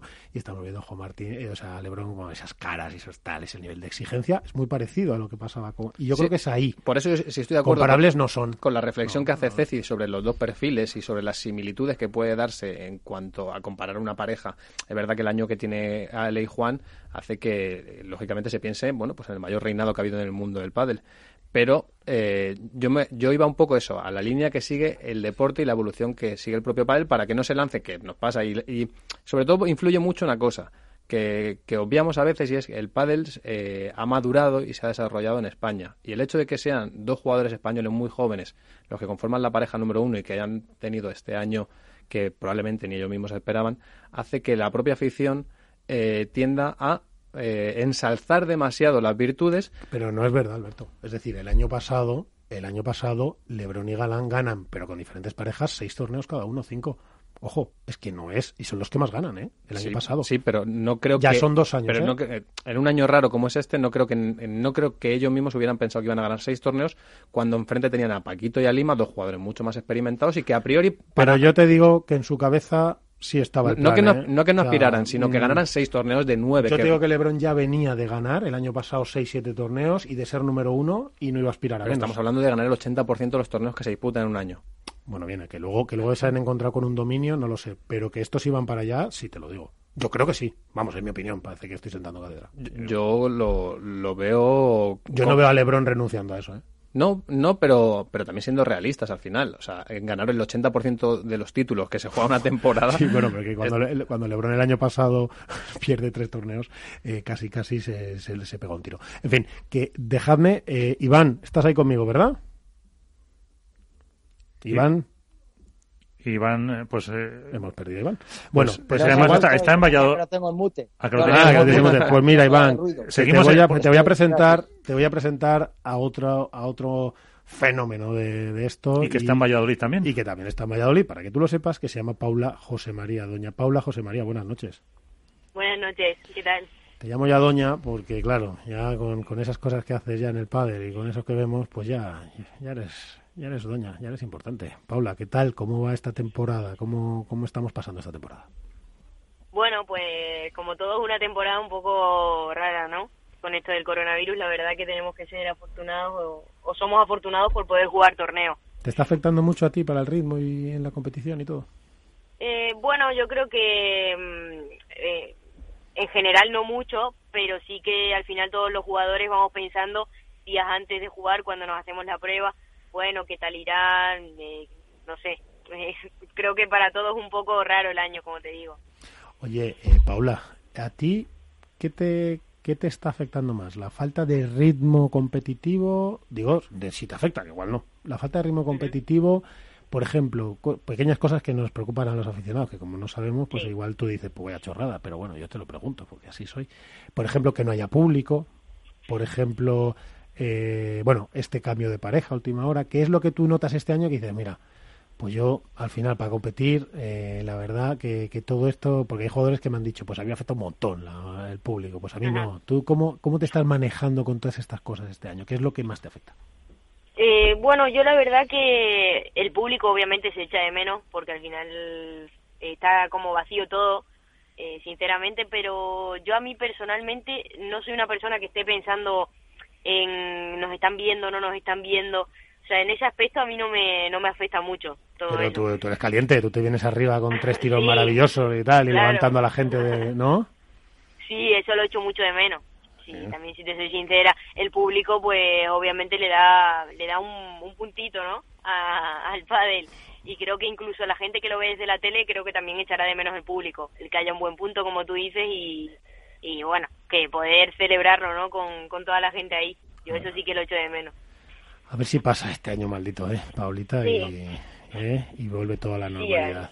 Pero bueno, bueno, estás por la tierra de Valladolid, de mis padres, ¿eh? y que allí te cuidarán bien y tienes buenos caldos y buena comida.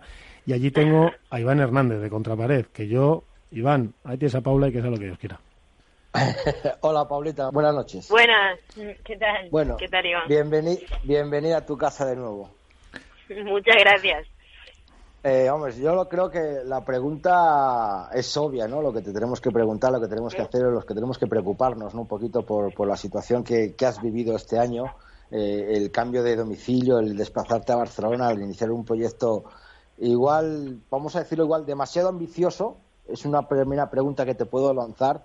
Y luego la segunda, ¿cómo te tomaste la decisión de Marta Marrero y cómo te enteraste de la decisión de Marta Marrero de, de cambiar de pareja, ¿no? Porque yo he podido leer una entrevista que te hicieron en, tu, en el periódico de tu tierra, en el Hoy de Badajoz, en el que te sorprendió bastante, que fuiste una, creo que es una sincera entrevista muy buena, muy buena por parte tuya y, del periodista, en el que te enteraste de una forma quizá no adecuada.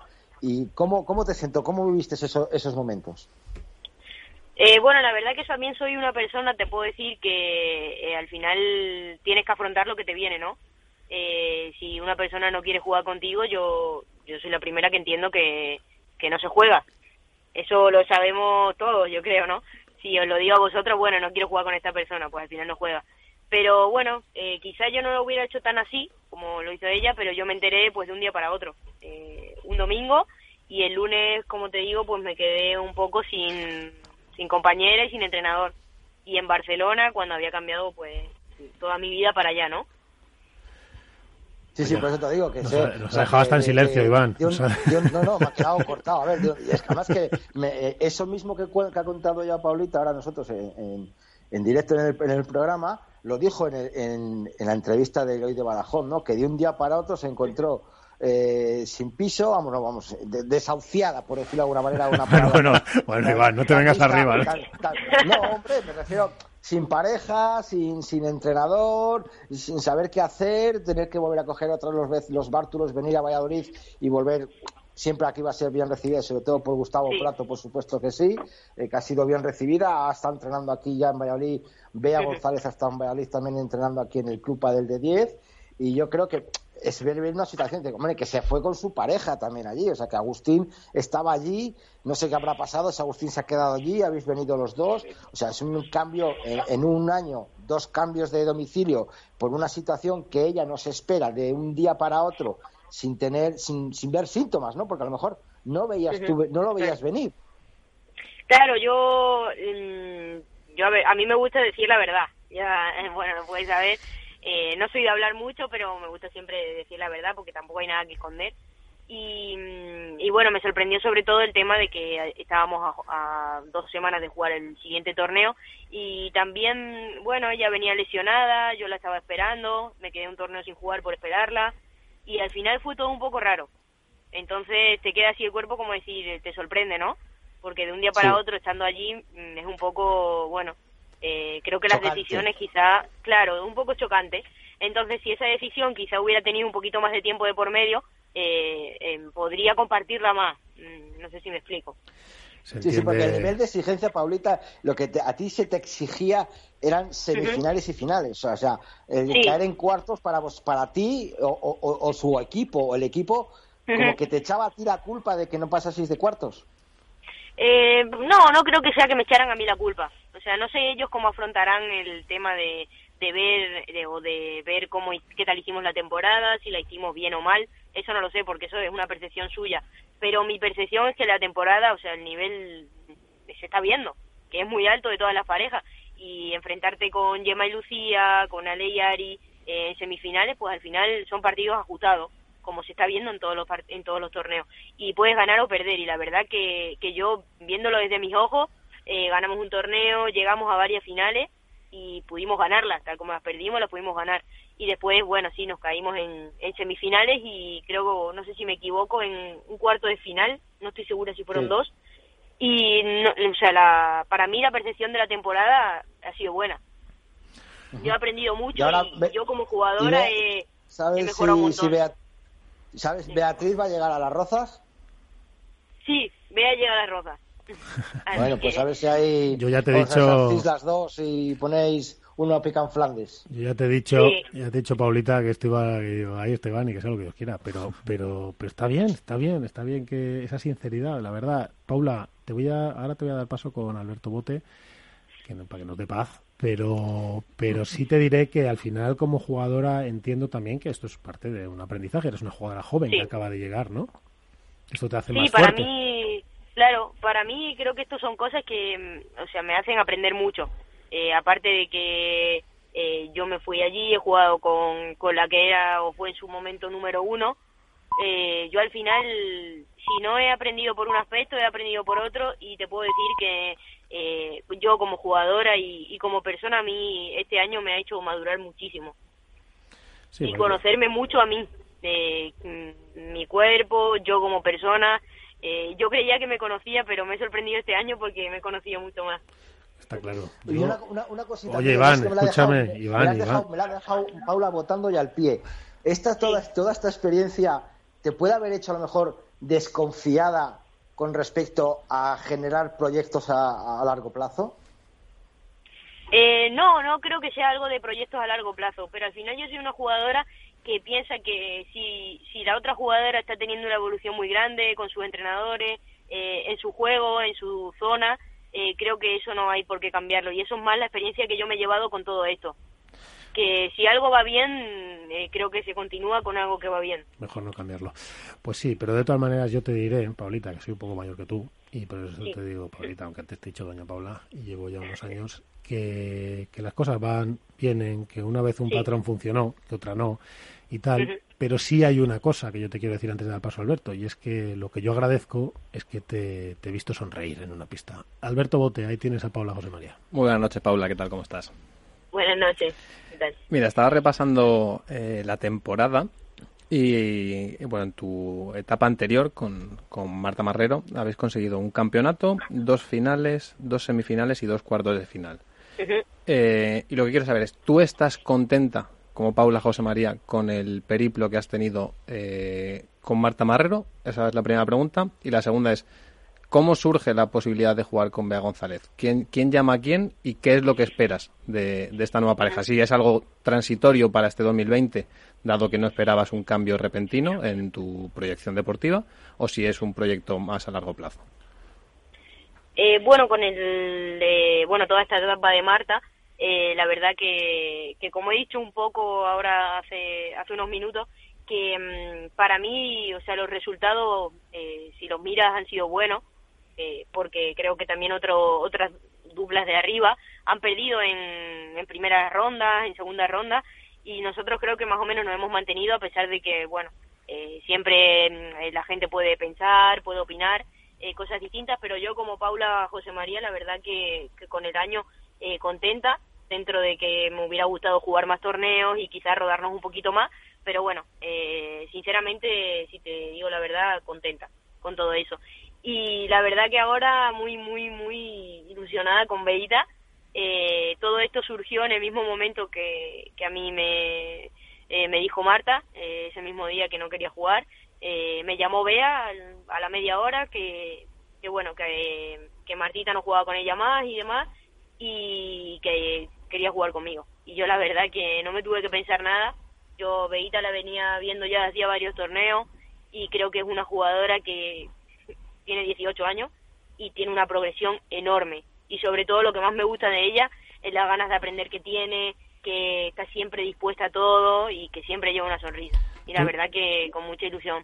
Tú fíjate, Alberto, tú fíjate lo que ha madurado Paula en un año, que hemos pasado en dos años, nos llega a decir que era la sorpresa del circuito, que, que si quería luchar por algún título tal, que ahora ella nos dice, bueno, es que yo veo a Bea que con 18, con una con- ilusión. con una proyección. Habla como veterana. Es la veterana de la pareja, es, es- es la más vieja de la pareja. Esta es la velocidad, Paula, la que va el pádel. Qué barbaridad, ¿no? Fíjate qué cambios, increíble. ¿no? Increíble. Que Sí, te- la verdad que creo que cada vez vienen chicas más jóvenes que, que juegan cada vez mejor. Y eso mm, yo lo veo con mis ojos y digo que es buenísimo para el pádel femenino y creo que en unos años va a haber uno, eh, una cantidad de relevo generacional así, por decirlo, que, que bueno, que ya lo veremos. Pero yo creo que va a ser increíble.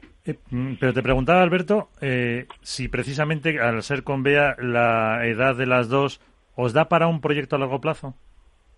Sí, nosotras la verdad que no descartamos nada y, y bueno, ahora con la lesión eh, de Beita que se hizo eh, bueno, una rotura en el aductor, la verdad que no hemos tenido tiempo de, de hablarlo bien, pero pero sí, sea, te puedo decir que no lo descartamos ninguna porque somos dos jugadoras, como bien dice, jóvenes y la verdad que estamos súper, súper eh, cómodas las dos en pista, la una con la otra y también fuera de la pista.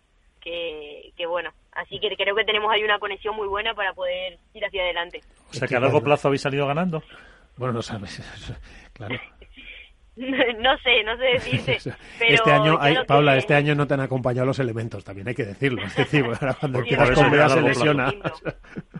Sí, pero bueno, eh, yo te puedo decir que, que con ella tengo, tengo muchísima ilusión y muchas ganas porque creo que al final ganamos o perdamos, porque eso sí, al final ganar es lo mejor y cuando van las cosas bien todo está perfecto. Pero creo que somos las dos muy claras en eso, que, mm, que al final queremos mejorar como jugadora y, y si ganamos pues mucho mejor. Pero al final lo que queremos es mejorar cada una y como equipo. Así que eso es lo que más me gusta a mí de las dos, que no tenemos en mente el vamos a ganar a esta, a esta, a esta, no. Nosotras vamos pasito a pasito y mejorando mejorando juntas, que eso es lo que más me, me gusta de todo esto. Oye, Paula, em, tu unión con Bea, o Bea y tú, sois dos jugadoras muy ofensivas, que con un gran despliegue físico y no que se os, eh, bueno, se os compara un poco con dos terremotos dentro de, de la pista. Y no seguís la tónica general que hay dentro del pádel femenino, ¿no? Que todavía camina por un drive muy, muy sólido y un revés, bueno, pues un poco más definidor en esa evolución que ha tenido el pádel femenino. ¿Crees que puede ser esa precisamente la clave? Que sois dos jugadoras muy ofensivas que haga que a la larga pues podáis no tanto escalar en el ranking, sino poder plantar eh, cara a las parejas que dominan el circuito. Eh, bueno, yo lo que te puedo decir es que al final eh, tenemos tanto poder ofensivo que creo que no nos hace falta ni buscarlo. Entonces, eso es algo muy bueno que tenemos las dos juntas, que nos podemos centrar quizá en mejorar en otros aspectos porque el poder ofensivo ya lo llevamos. Y en cuanto a los drives, creo que, bueno, el pádel femenino también va evolucionando cada vez un poquito más y los drives se están volviendo un poco más ofensivos.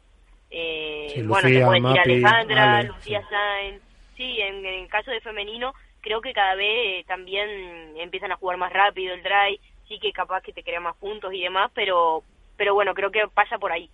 Es que Alberto, Alberto es un enamorado de, de ese juego ofensivo y lo que quiere es que hagáis lo que hace el Lebron y Galán. Pero eso iba a decir, eso iba a decir, la Lebron y Galán de las chicas. Era, era un poco la, la línea. Eso ya más complicado, pero Yo sé, es que el pastor conoce, ¿sabes qué pasa, Paula? Que el pastor conoce a su ganado. Y yo me conozco al mío. Bien, Y bien, van bien. por ahí, van por ahí. Pero no, se lo, no te lo dice porque te tiene mucho cariño y mucho respeto. Pero por, por una cosa, ¿eh? Porque Bea y Paula son de esas jugadoras que a la hora de salir eh, con la bola, en lugar de hacerlo por arriba, prefieren hacerlo por abajo. Bueno, te Y- proponen, Y, es, y eso en el pádel femenino hasta hace muy poco era muy, muy, muy raro. Entonces, que se junten dos jugadoras así en una pista... ¿Sabes qué pasa, Alberto? Que no lo hemos dicho. Y ahora que tenemos a Paulita, lo voy a confirmar. Es que hablamos de Paula y nos atrevemos a decirle Paulita, yo el primero, y pido disculpas. Porque Paula, tienes 20, 24. es que tiene 24 años. O sea, es que muy poco. Es decir, es que está jugando, Sí. es que es muy poco. Entonces, la evolución, y es muy buena esa pregunta. Paula, yo te lo voy a hacer más claro. ¿Te ves el año que viene siguiendo con Bea? ¿Está hablado? ¿Vais a seguir juntas? Y en ese caso, ¿qué objetivos tenéis planteados? Eh, bueno, pues no te- la verdad que no tenemos por ahora objetivos planteados ninguno, porque como te he dicho antes, eh, bueno, eh, somos las dos que tenemos muchísimas ganas y, y que vemos un futuro juntas. ¿Vais Eso a es lo que te jugar juntas? ¿Vais a jugar juntas? No, te puedo decir por ahora, pero, Vale, vale. pero te puedo decir que vemos un futuro juntas. Fíjate, que- como que 24 años, pero... Ya Pero es 24 cumplidos hace 10 días, ¿no? Más o menos. Sí, hace nada. Bueno, es que yo la quería haber entrevistado con 23, pero no he podido, no he sido capaz. Lo hemos intentado tres semanas, pero bueno. Sí, es verdad. 24. Bueno, oye, Paula, que, mm, que nada, que, que vuelvas a disfrutar de tu pádel como tú lo estimes y como tú quieras. Que hagas una buena pareja con Bea, que por cierto es muy, muy, muy, muy buena atacando como tú y es un proyecto futuro y es muy maja. Y muy, y yo creo que podéis tener ahí una conexión muy divertida, aparte de y disfrutar de muchas cosas que ya llegarán los resultados cuando tengan que llegar y cuando a ti te pida el cuerpo también que lleguen, etcétera. O sea, que, que esta es tu casa, que estás en Valladolid, que no puedes estar en mejor sitio, la verdad. O sea, que aquí tengo a todos los del Madrid, pero, pero es que Valladolid es mucho Valladolid. Y, por cierto, ¿dónde, ¿en qué club estáis entrenando allí en Valladolid? Eh, bueno, ahora como está el tema Sí, del coronavirus, pues tenemos que ir buscando club outdoor. Porque no como se puede en indoor. Así que pasando un frío. Sí, porque eso sí que es verdad que en Valladolid hace frío. Pero bueno, Sí. Paula, que mucha suerte en tu proyecto con, con Bea, que, que ya verás que los elementos, igual que el año pasado te ayudaban, este año no, pero el siguiente será que sí. No te han ayudado este año a que las cosas salieran bien, no ha habido 17, 15 torneos, no ha habido ritmo, tu compi se ha lesionado cuando, ahora, cuando empezabas, eh, en fin, eh, que mucha suerte, que, que ya verás que las cosas van a salir bien y que aquí, eh, esta es tu casa y que aquí vamos a esperarte para contarlas cuando tú quieras. Muchísimas gracias. Bueno, un abrazo fuerte, buenas noches. Bueno, buenas Un noches. abrazo, Paula. Bueno, pues, pues mira, lo voy a decir yo. Eh, Iván, ¿estás ahí? Estoy, estoy, Miguel. Dime. Hemos vuelto a hacer la entrevista del mes. Totalmente. ¿eh? Y ha sido gracias Muy a Iván, claro. Ha sido gracias a Iván, que se ha tirado al barro y ha Como, sacado... como, como cuchillo en mantequilla, ¿eh? ha sacado- Totalmente. ha sa- yo veo a Paula... Bueno, yo creo que hay preguntas que hay que hacerlas, Miguel. Yo creo Y lo hace no muy que bien, hace tener- muy bien, hace no muy hay que por qué tener miedo a, a- a soltar una pregunta que, que la gente quiere saber esa información. O sea, estamos Está muy siempre bien, Iván, está muy cansados bien, de, está muy de bien. dar jabón, de hablar muy bien de la gente. Bueno, yo creo que hablamos bien de todos y, y- y también hay que, ¿por qué no decir las cosas malas? Y yo no es que le haya preguntado algo malo de ella, sino No, yo creo que Paula- una situación que ella no le ha gustado Yo creo que tú le has dado un, vivir un clima a Paula que le ha permitido decir lo que piensa. Y, Claro, que, y además que- que, y que al noticiable. ¿Qué, qué le vas a preguntar a Paula José María? Bueno, le puedes preguntar un montón de cosas. Bueno, pero una Sí, semana pero- después pero- de que... No, pero si es que me parece muy bien, si os estoy felicitando.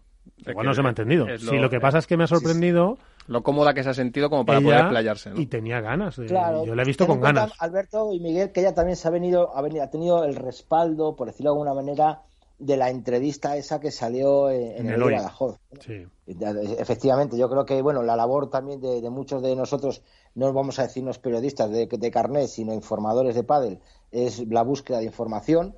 Y, y yo pues navegué por internet de, de todo este tema de Paula y encontré esta entrevista de, de hoy de Badajoz y me pareció realmente muy buenas sus declaraciones, ¿no? El que se había sentido eh, incomodada, se había sentido extraña que de un domingo, o sea, que te- terminas un torneo y el lunes por la mañana vas a entrenar y te dicen, no, no, no, que es que ya no entreno contigo. Pero va, Es que ya no quiero jugar contigo. Hombre, hay que tener un poquito más de tacto a la hora de hacer las cosas, ¿no? Va un poco en la pues, sí. línea, ¿no, Iván? De lo que, como vimos a, a Dinero la semana pasada, igual, muy, muy- la, la nueva generación que son muy naturales, que afrontan este tipo de, bueno, pues de cosas es que estas intrínsecas al pádel. Yo creo que han vivido mucho más, por ejemplo, el tema de redes sociales. Sí. Están mucho más acostumbrados a dar su opinión, a recibir un palo, Y que, a- que- con que- más naturalidad. Que claro, que, más- no, que no es un tabú, es algo que, oye, que está dentro del pádel, que al final conviven con ello, porque el jugador de pádel antes era, bueno, un deportista profesional, pero que vivía un poco al margen de lo que era ser un deportista de de élite, por decirlo de Mm. alguna forma, ¿no? Porque el pádel no lo, no lo generaba y ahora sí lo hace. Entonces estas nuevas, estos nuevos perfiles sí que, bueno, pues hablan con una naturalidad que muchas veces nos sorprende, porque es normal eh,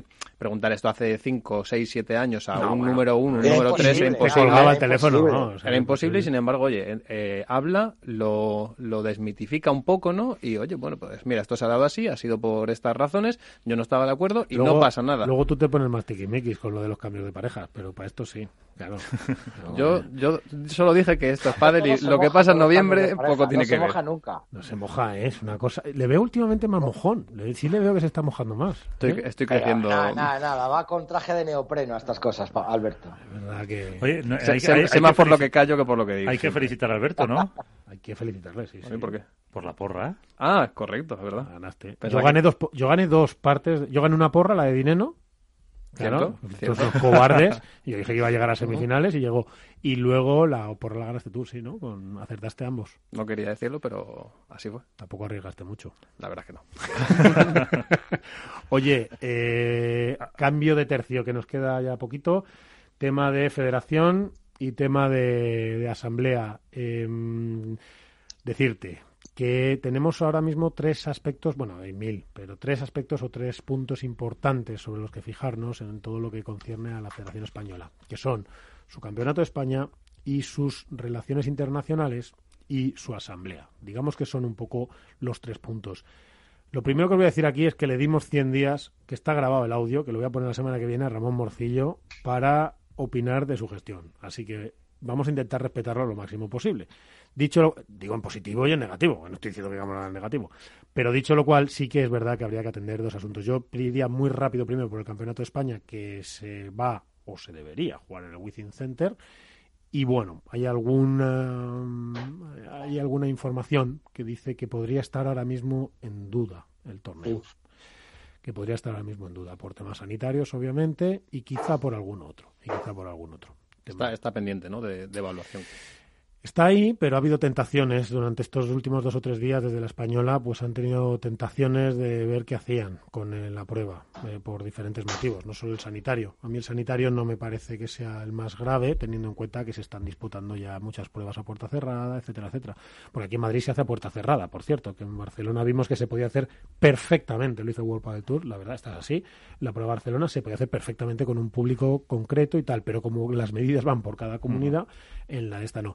Pero, No- la, pero la FEP cuando anunció el, que se iba a hacer en el Within Center ponía en la nota de prensa con aforo limitado. Claro. Es verdad que la normativa cambia día a día. Esa es- Sí, pero no creo, no creéis vosotros, y yo no lo creo, pero os pregunto, y ya que estáis, Iván, también va para ti, no te pongas en mood.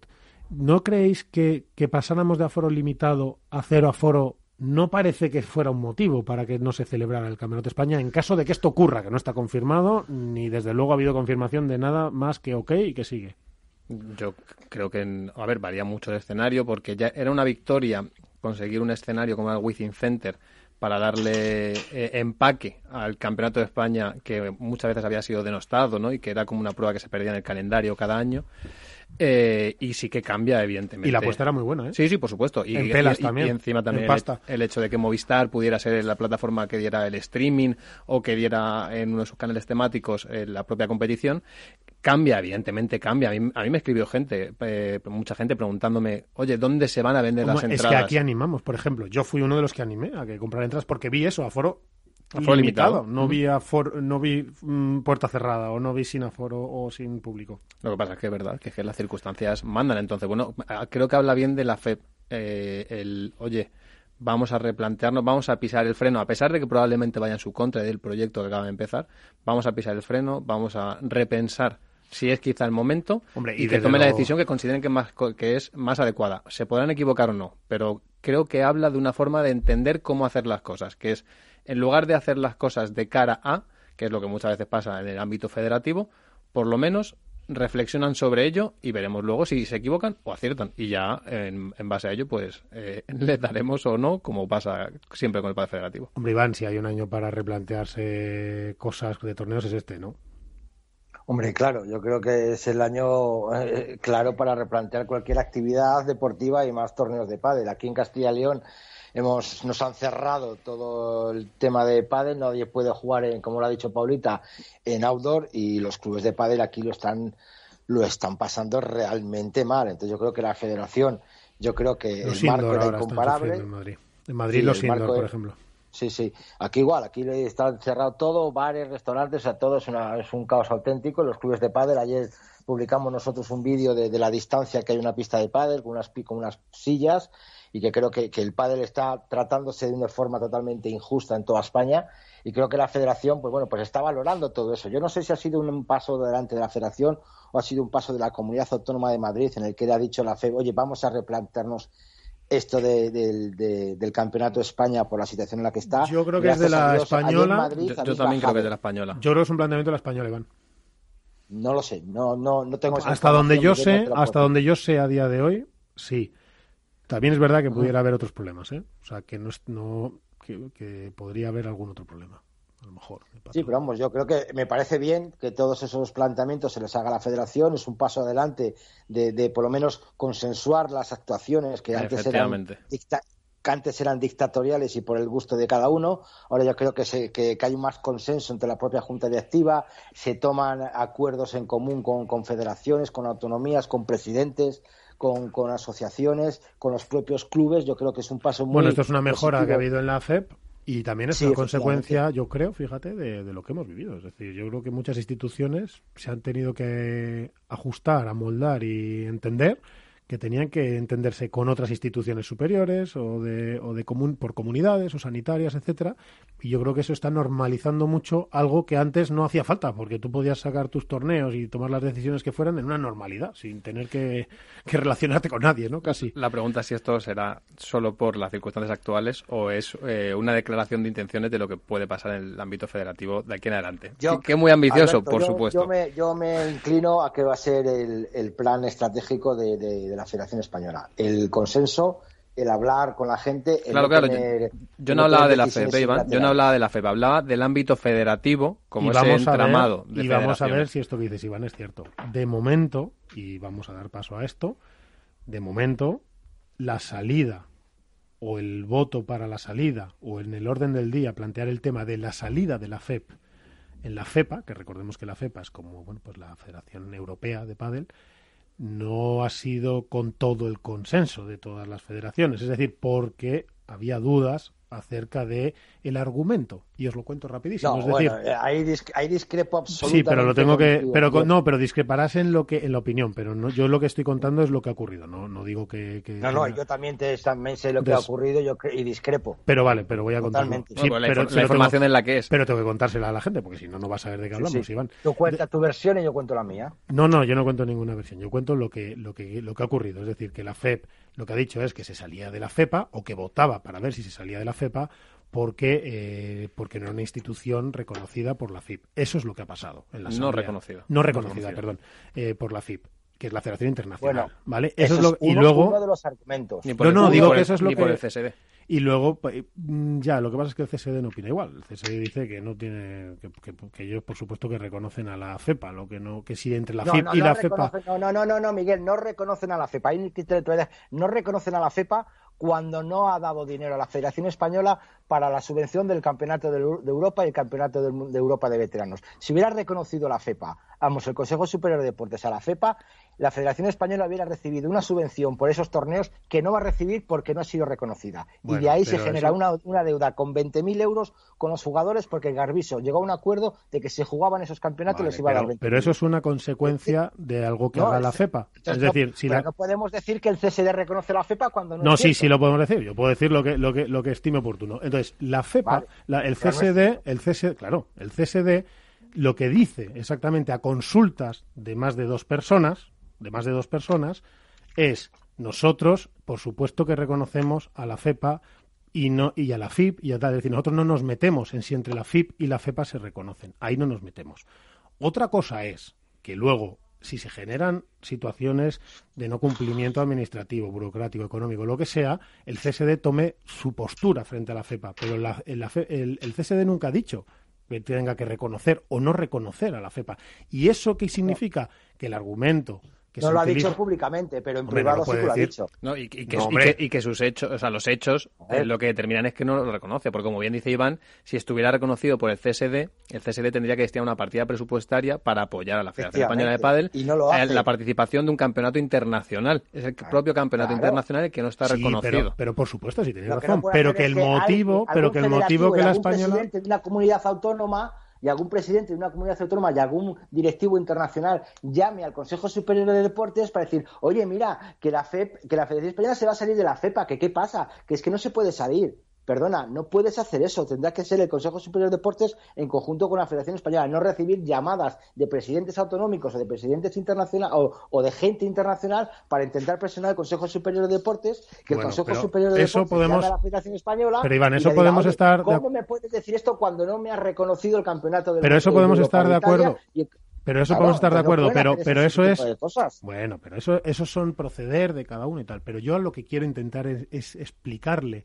a la gente que no es, que yo no estoy dando opinión. Estoy diciendo que esas son las respuestas que tanto a unos como a otros ha tenido el CSD, que en un caso efectivamente tenéis razón, dice, claro, pero tenemos este problema con la FEPA, bla, bla, bla. Y por otro lado dice, hombre, nosotros no decimos que no la reconozcamos, tampoco que la reconozcamos, es decir, pero no estamos en una... Es Sí. decir, no puede ser no, lo que dice el CSD, lo único que dice, y no se moja con nadie, ni a favor ni en contra, lo que dice es, lo que no es es el argumento para abandonarla. A día de hoy. Otra cosa es que luego se produce Hombre, una deuda, ver, etcétera, sí, etcétera. claro, pero eso es hombre, posterior. al- Miguel, pero eso es, pero ¿te perdóname, parece- Iván, parece- pero eso es posterior. poco motivo 7.100 euros tirados Pero al año, eso es posterior. Más 20.000 por torneos. Pero, Iván, Hombre, eso es que hemos posterior. tirado 66.000 euros. Iván, por, Por, favor, escucha- 66.000 euros, que se han pagado 8.000 euros por un campeonato de veteranos de, de- en Bilbao de, de hospedaje y, y- y- y que eso de ya cosas. es, pero que escúchame, que eso es una gestión de la española y una opinión que tengamos cada uno de cómo debemos gestionar y que lo mal que ha hecho la española, etcétera. Yo no estoy contando eso, lo que estoy diciendo es lo que ha pasado, porque porque lo que hace Ramón Morcillo, perdón, es llevar a la asamblea en la votación y el argumento que utiliza es que el CSD no reconoce a la FEPA. Y ahí es donde Vale, digo que ha tenido la primera movida, ha tenido la primera movida porque le han dicho, no, esto no es así y no se puede votar así. Que luego Ramón Morcillo dice, oigan, que mira, que no nos han dado la pasta, que no sé qué, que tal, que esto es inviable, no sé cuánto, y a lo mejor todos le dicen, bueno, eso puede ser verdad, eso puede ser verdad. Pero, pero eso ha sido así. Yo no, yo sigo diciendo, yo discrepo. No ha sido el, el- eso ha sido uno de los argumentos, pero el uno de los argumentos también ha sido el económico, la Bueno, deuda bien, que ha pues generado. claro, esa- esa es que eso, eso es de cajón, es que eso lo pensamos y el todos. que no sea algo oficial, que el Consejo Superior de Deportes en ningún momento ha reconocido ni públicamente no ha reconocido nunca a la Federación Europea de Padel, cuando es una federación que no ha presentado estatutos ni al Consejo Superior de Deportes ni a la Federación Internacional. Bueno, Es todo eso lo aclararemos, todo eso lo aclararemos porque es un poco farragoso y largo en el siguiente, por cierto, en el siguiente programa, y voy a intentar traerte, Iván, algún protagonista para que lo puedas debatir bien con ellos ya. A Yo, quien yo quiera, estaba, yo estaba asustado porque estamos hablando de las federaciones y hasta ahora en ningún momento Iván se había alterado. Entonces eh, me quedo más tranquilo porque significa que todo está yendo como Bueno, tiene que ir. y lo que sí que pasa es que nos hemos quedado sin tiempo. Eso sí que me asusta a mí, que siempre nos quedamos sin tiempo. Nos tenemos que ir, pero todavía queda el portazo. Hook Paddle ha patrocinado esta sección. Hook Paddle Time is now. ¿Qué te hace sentir más seguro de alguien? ¿Sus palabras o sus hechos? En Santa Lucía somos más de hacer que de decir. Por eso nuestro seguro de hogar paga tu póliza durante un año si te quedas sin empleo. Te ofrece asistencia informática remota y presencial y servicio de videoconsulta médica gratuita. Contrata antes del 23 de diciembre y llévate unos AirPods de Apple de regalo. Consulta bases de la promoción en santalucía.es. Santa Lucía, seguros que hacen. Empresa patrocinadora del equipo paralímpico español. ¿Eres una startup y necesitas financiación? Escucha, escucha atentamente porque acaba de nacer tu espacio exclusivo para crecer gracias a un abanico de servicios enfocados a financiar tu innovación y a optimizar tus recursos financieros que desde Layton Startup, sí, Layton Startup, hemos diseñado para ayudarte a conseguirlo. Entra ya en layton.com, contáctanos y únete a las startups que más triunfan en España y Europa. Layton Startup, tu asesor de confianza.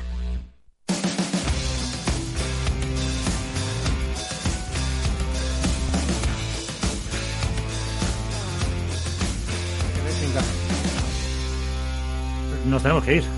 Sí, la verdad que seguimos hasta debatiendo nosotros Sí, aquí. Pero bueno, Iván, buenas noches, ¿eh? Iván. Iván se ha muteado. Pues... No, no, no. Buenas noches, buenas noches a todos. Ya, Bueno, que ya nos tenemos que ir. Iván, que nos tenemos que ir, que la semana que viene te voy a traer gente para que hablemos de esto, ¿vale? Bueno, pues avísame de quién para estar preparado. Vale. Venga. Bueno, Alberto, gracias. Alberto, Un abrazo a todos, buenas gracias. noches. El portazo. Vamos a dar el portazo. En Facebook, en foros, en Twitter por Instagram. Suelo hablar de aquello Hola, que soy no el Manato Toril y no me gusta el pádel.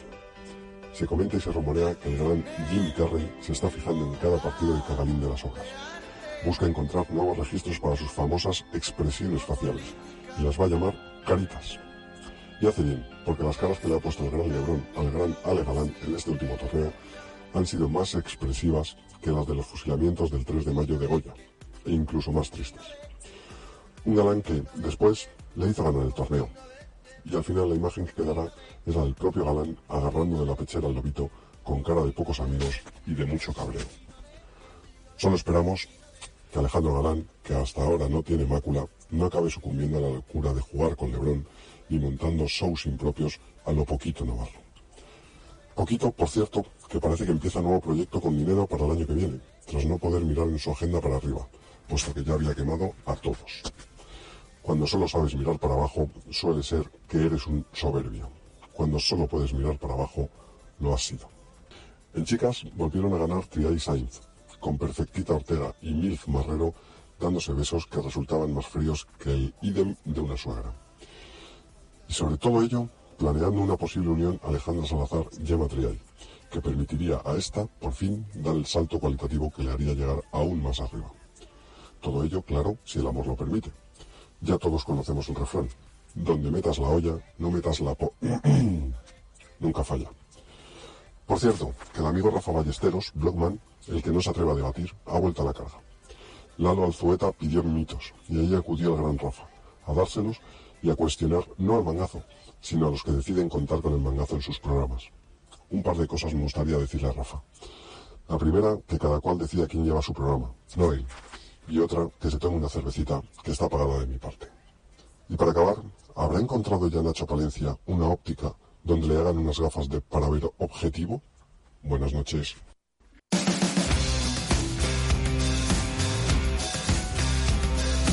Nos vamos, no hay tiempo para más. Hasta el próximo programa.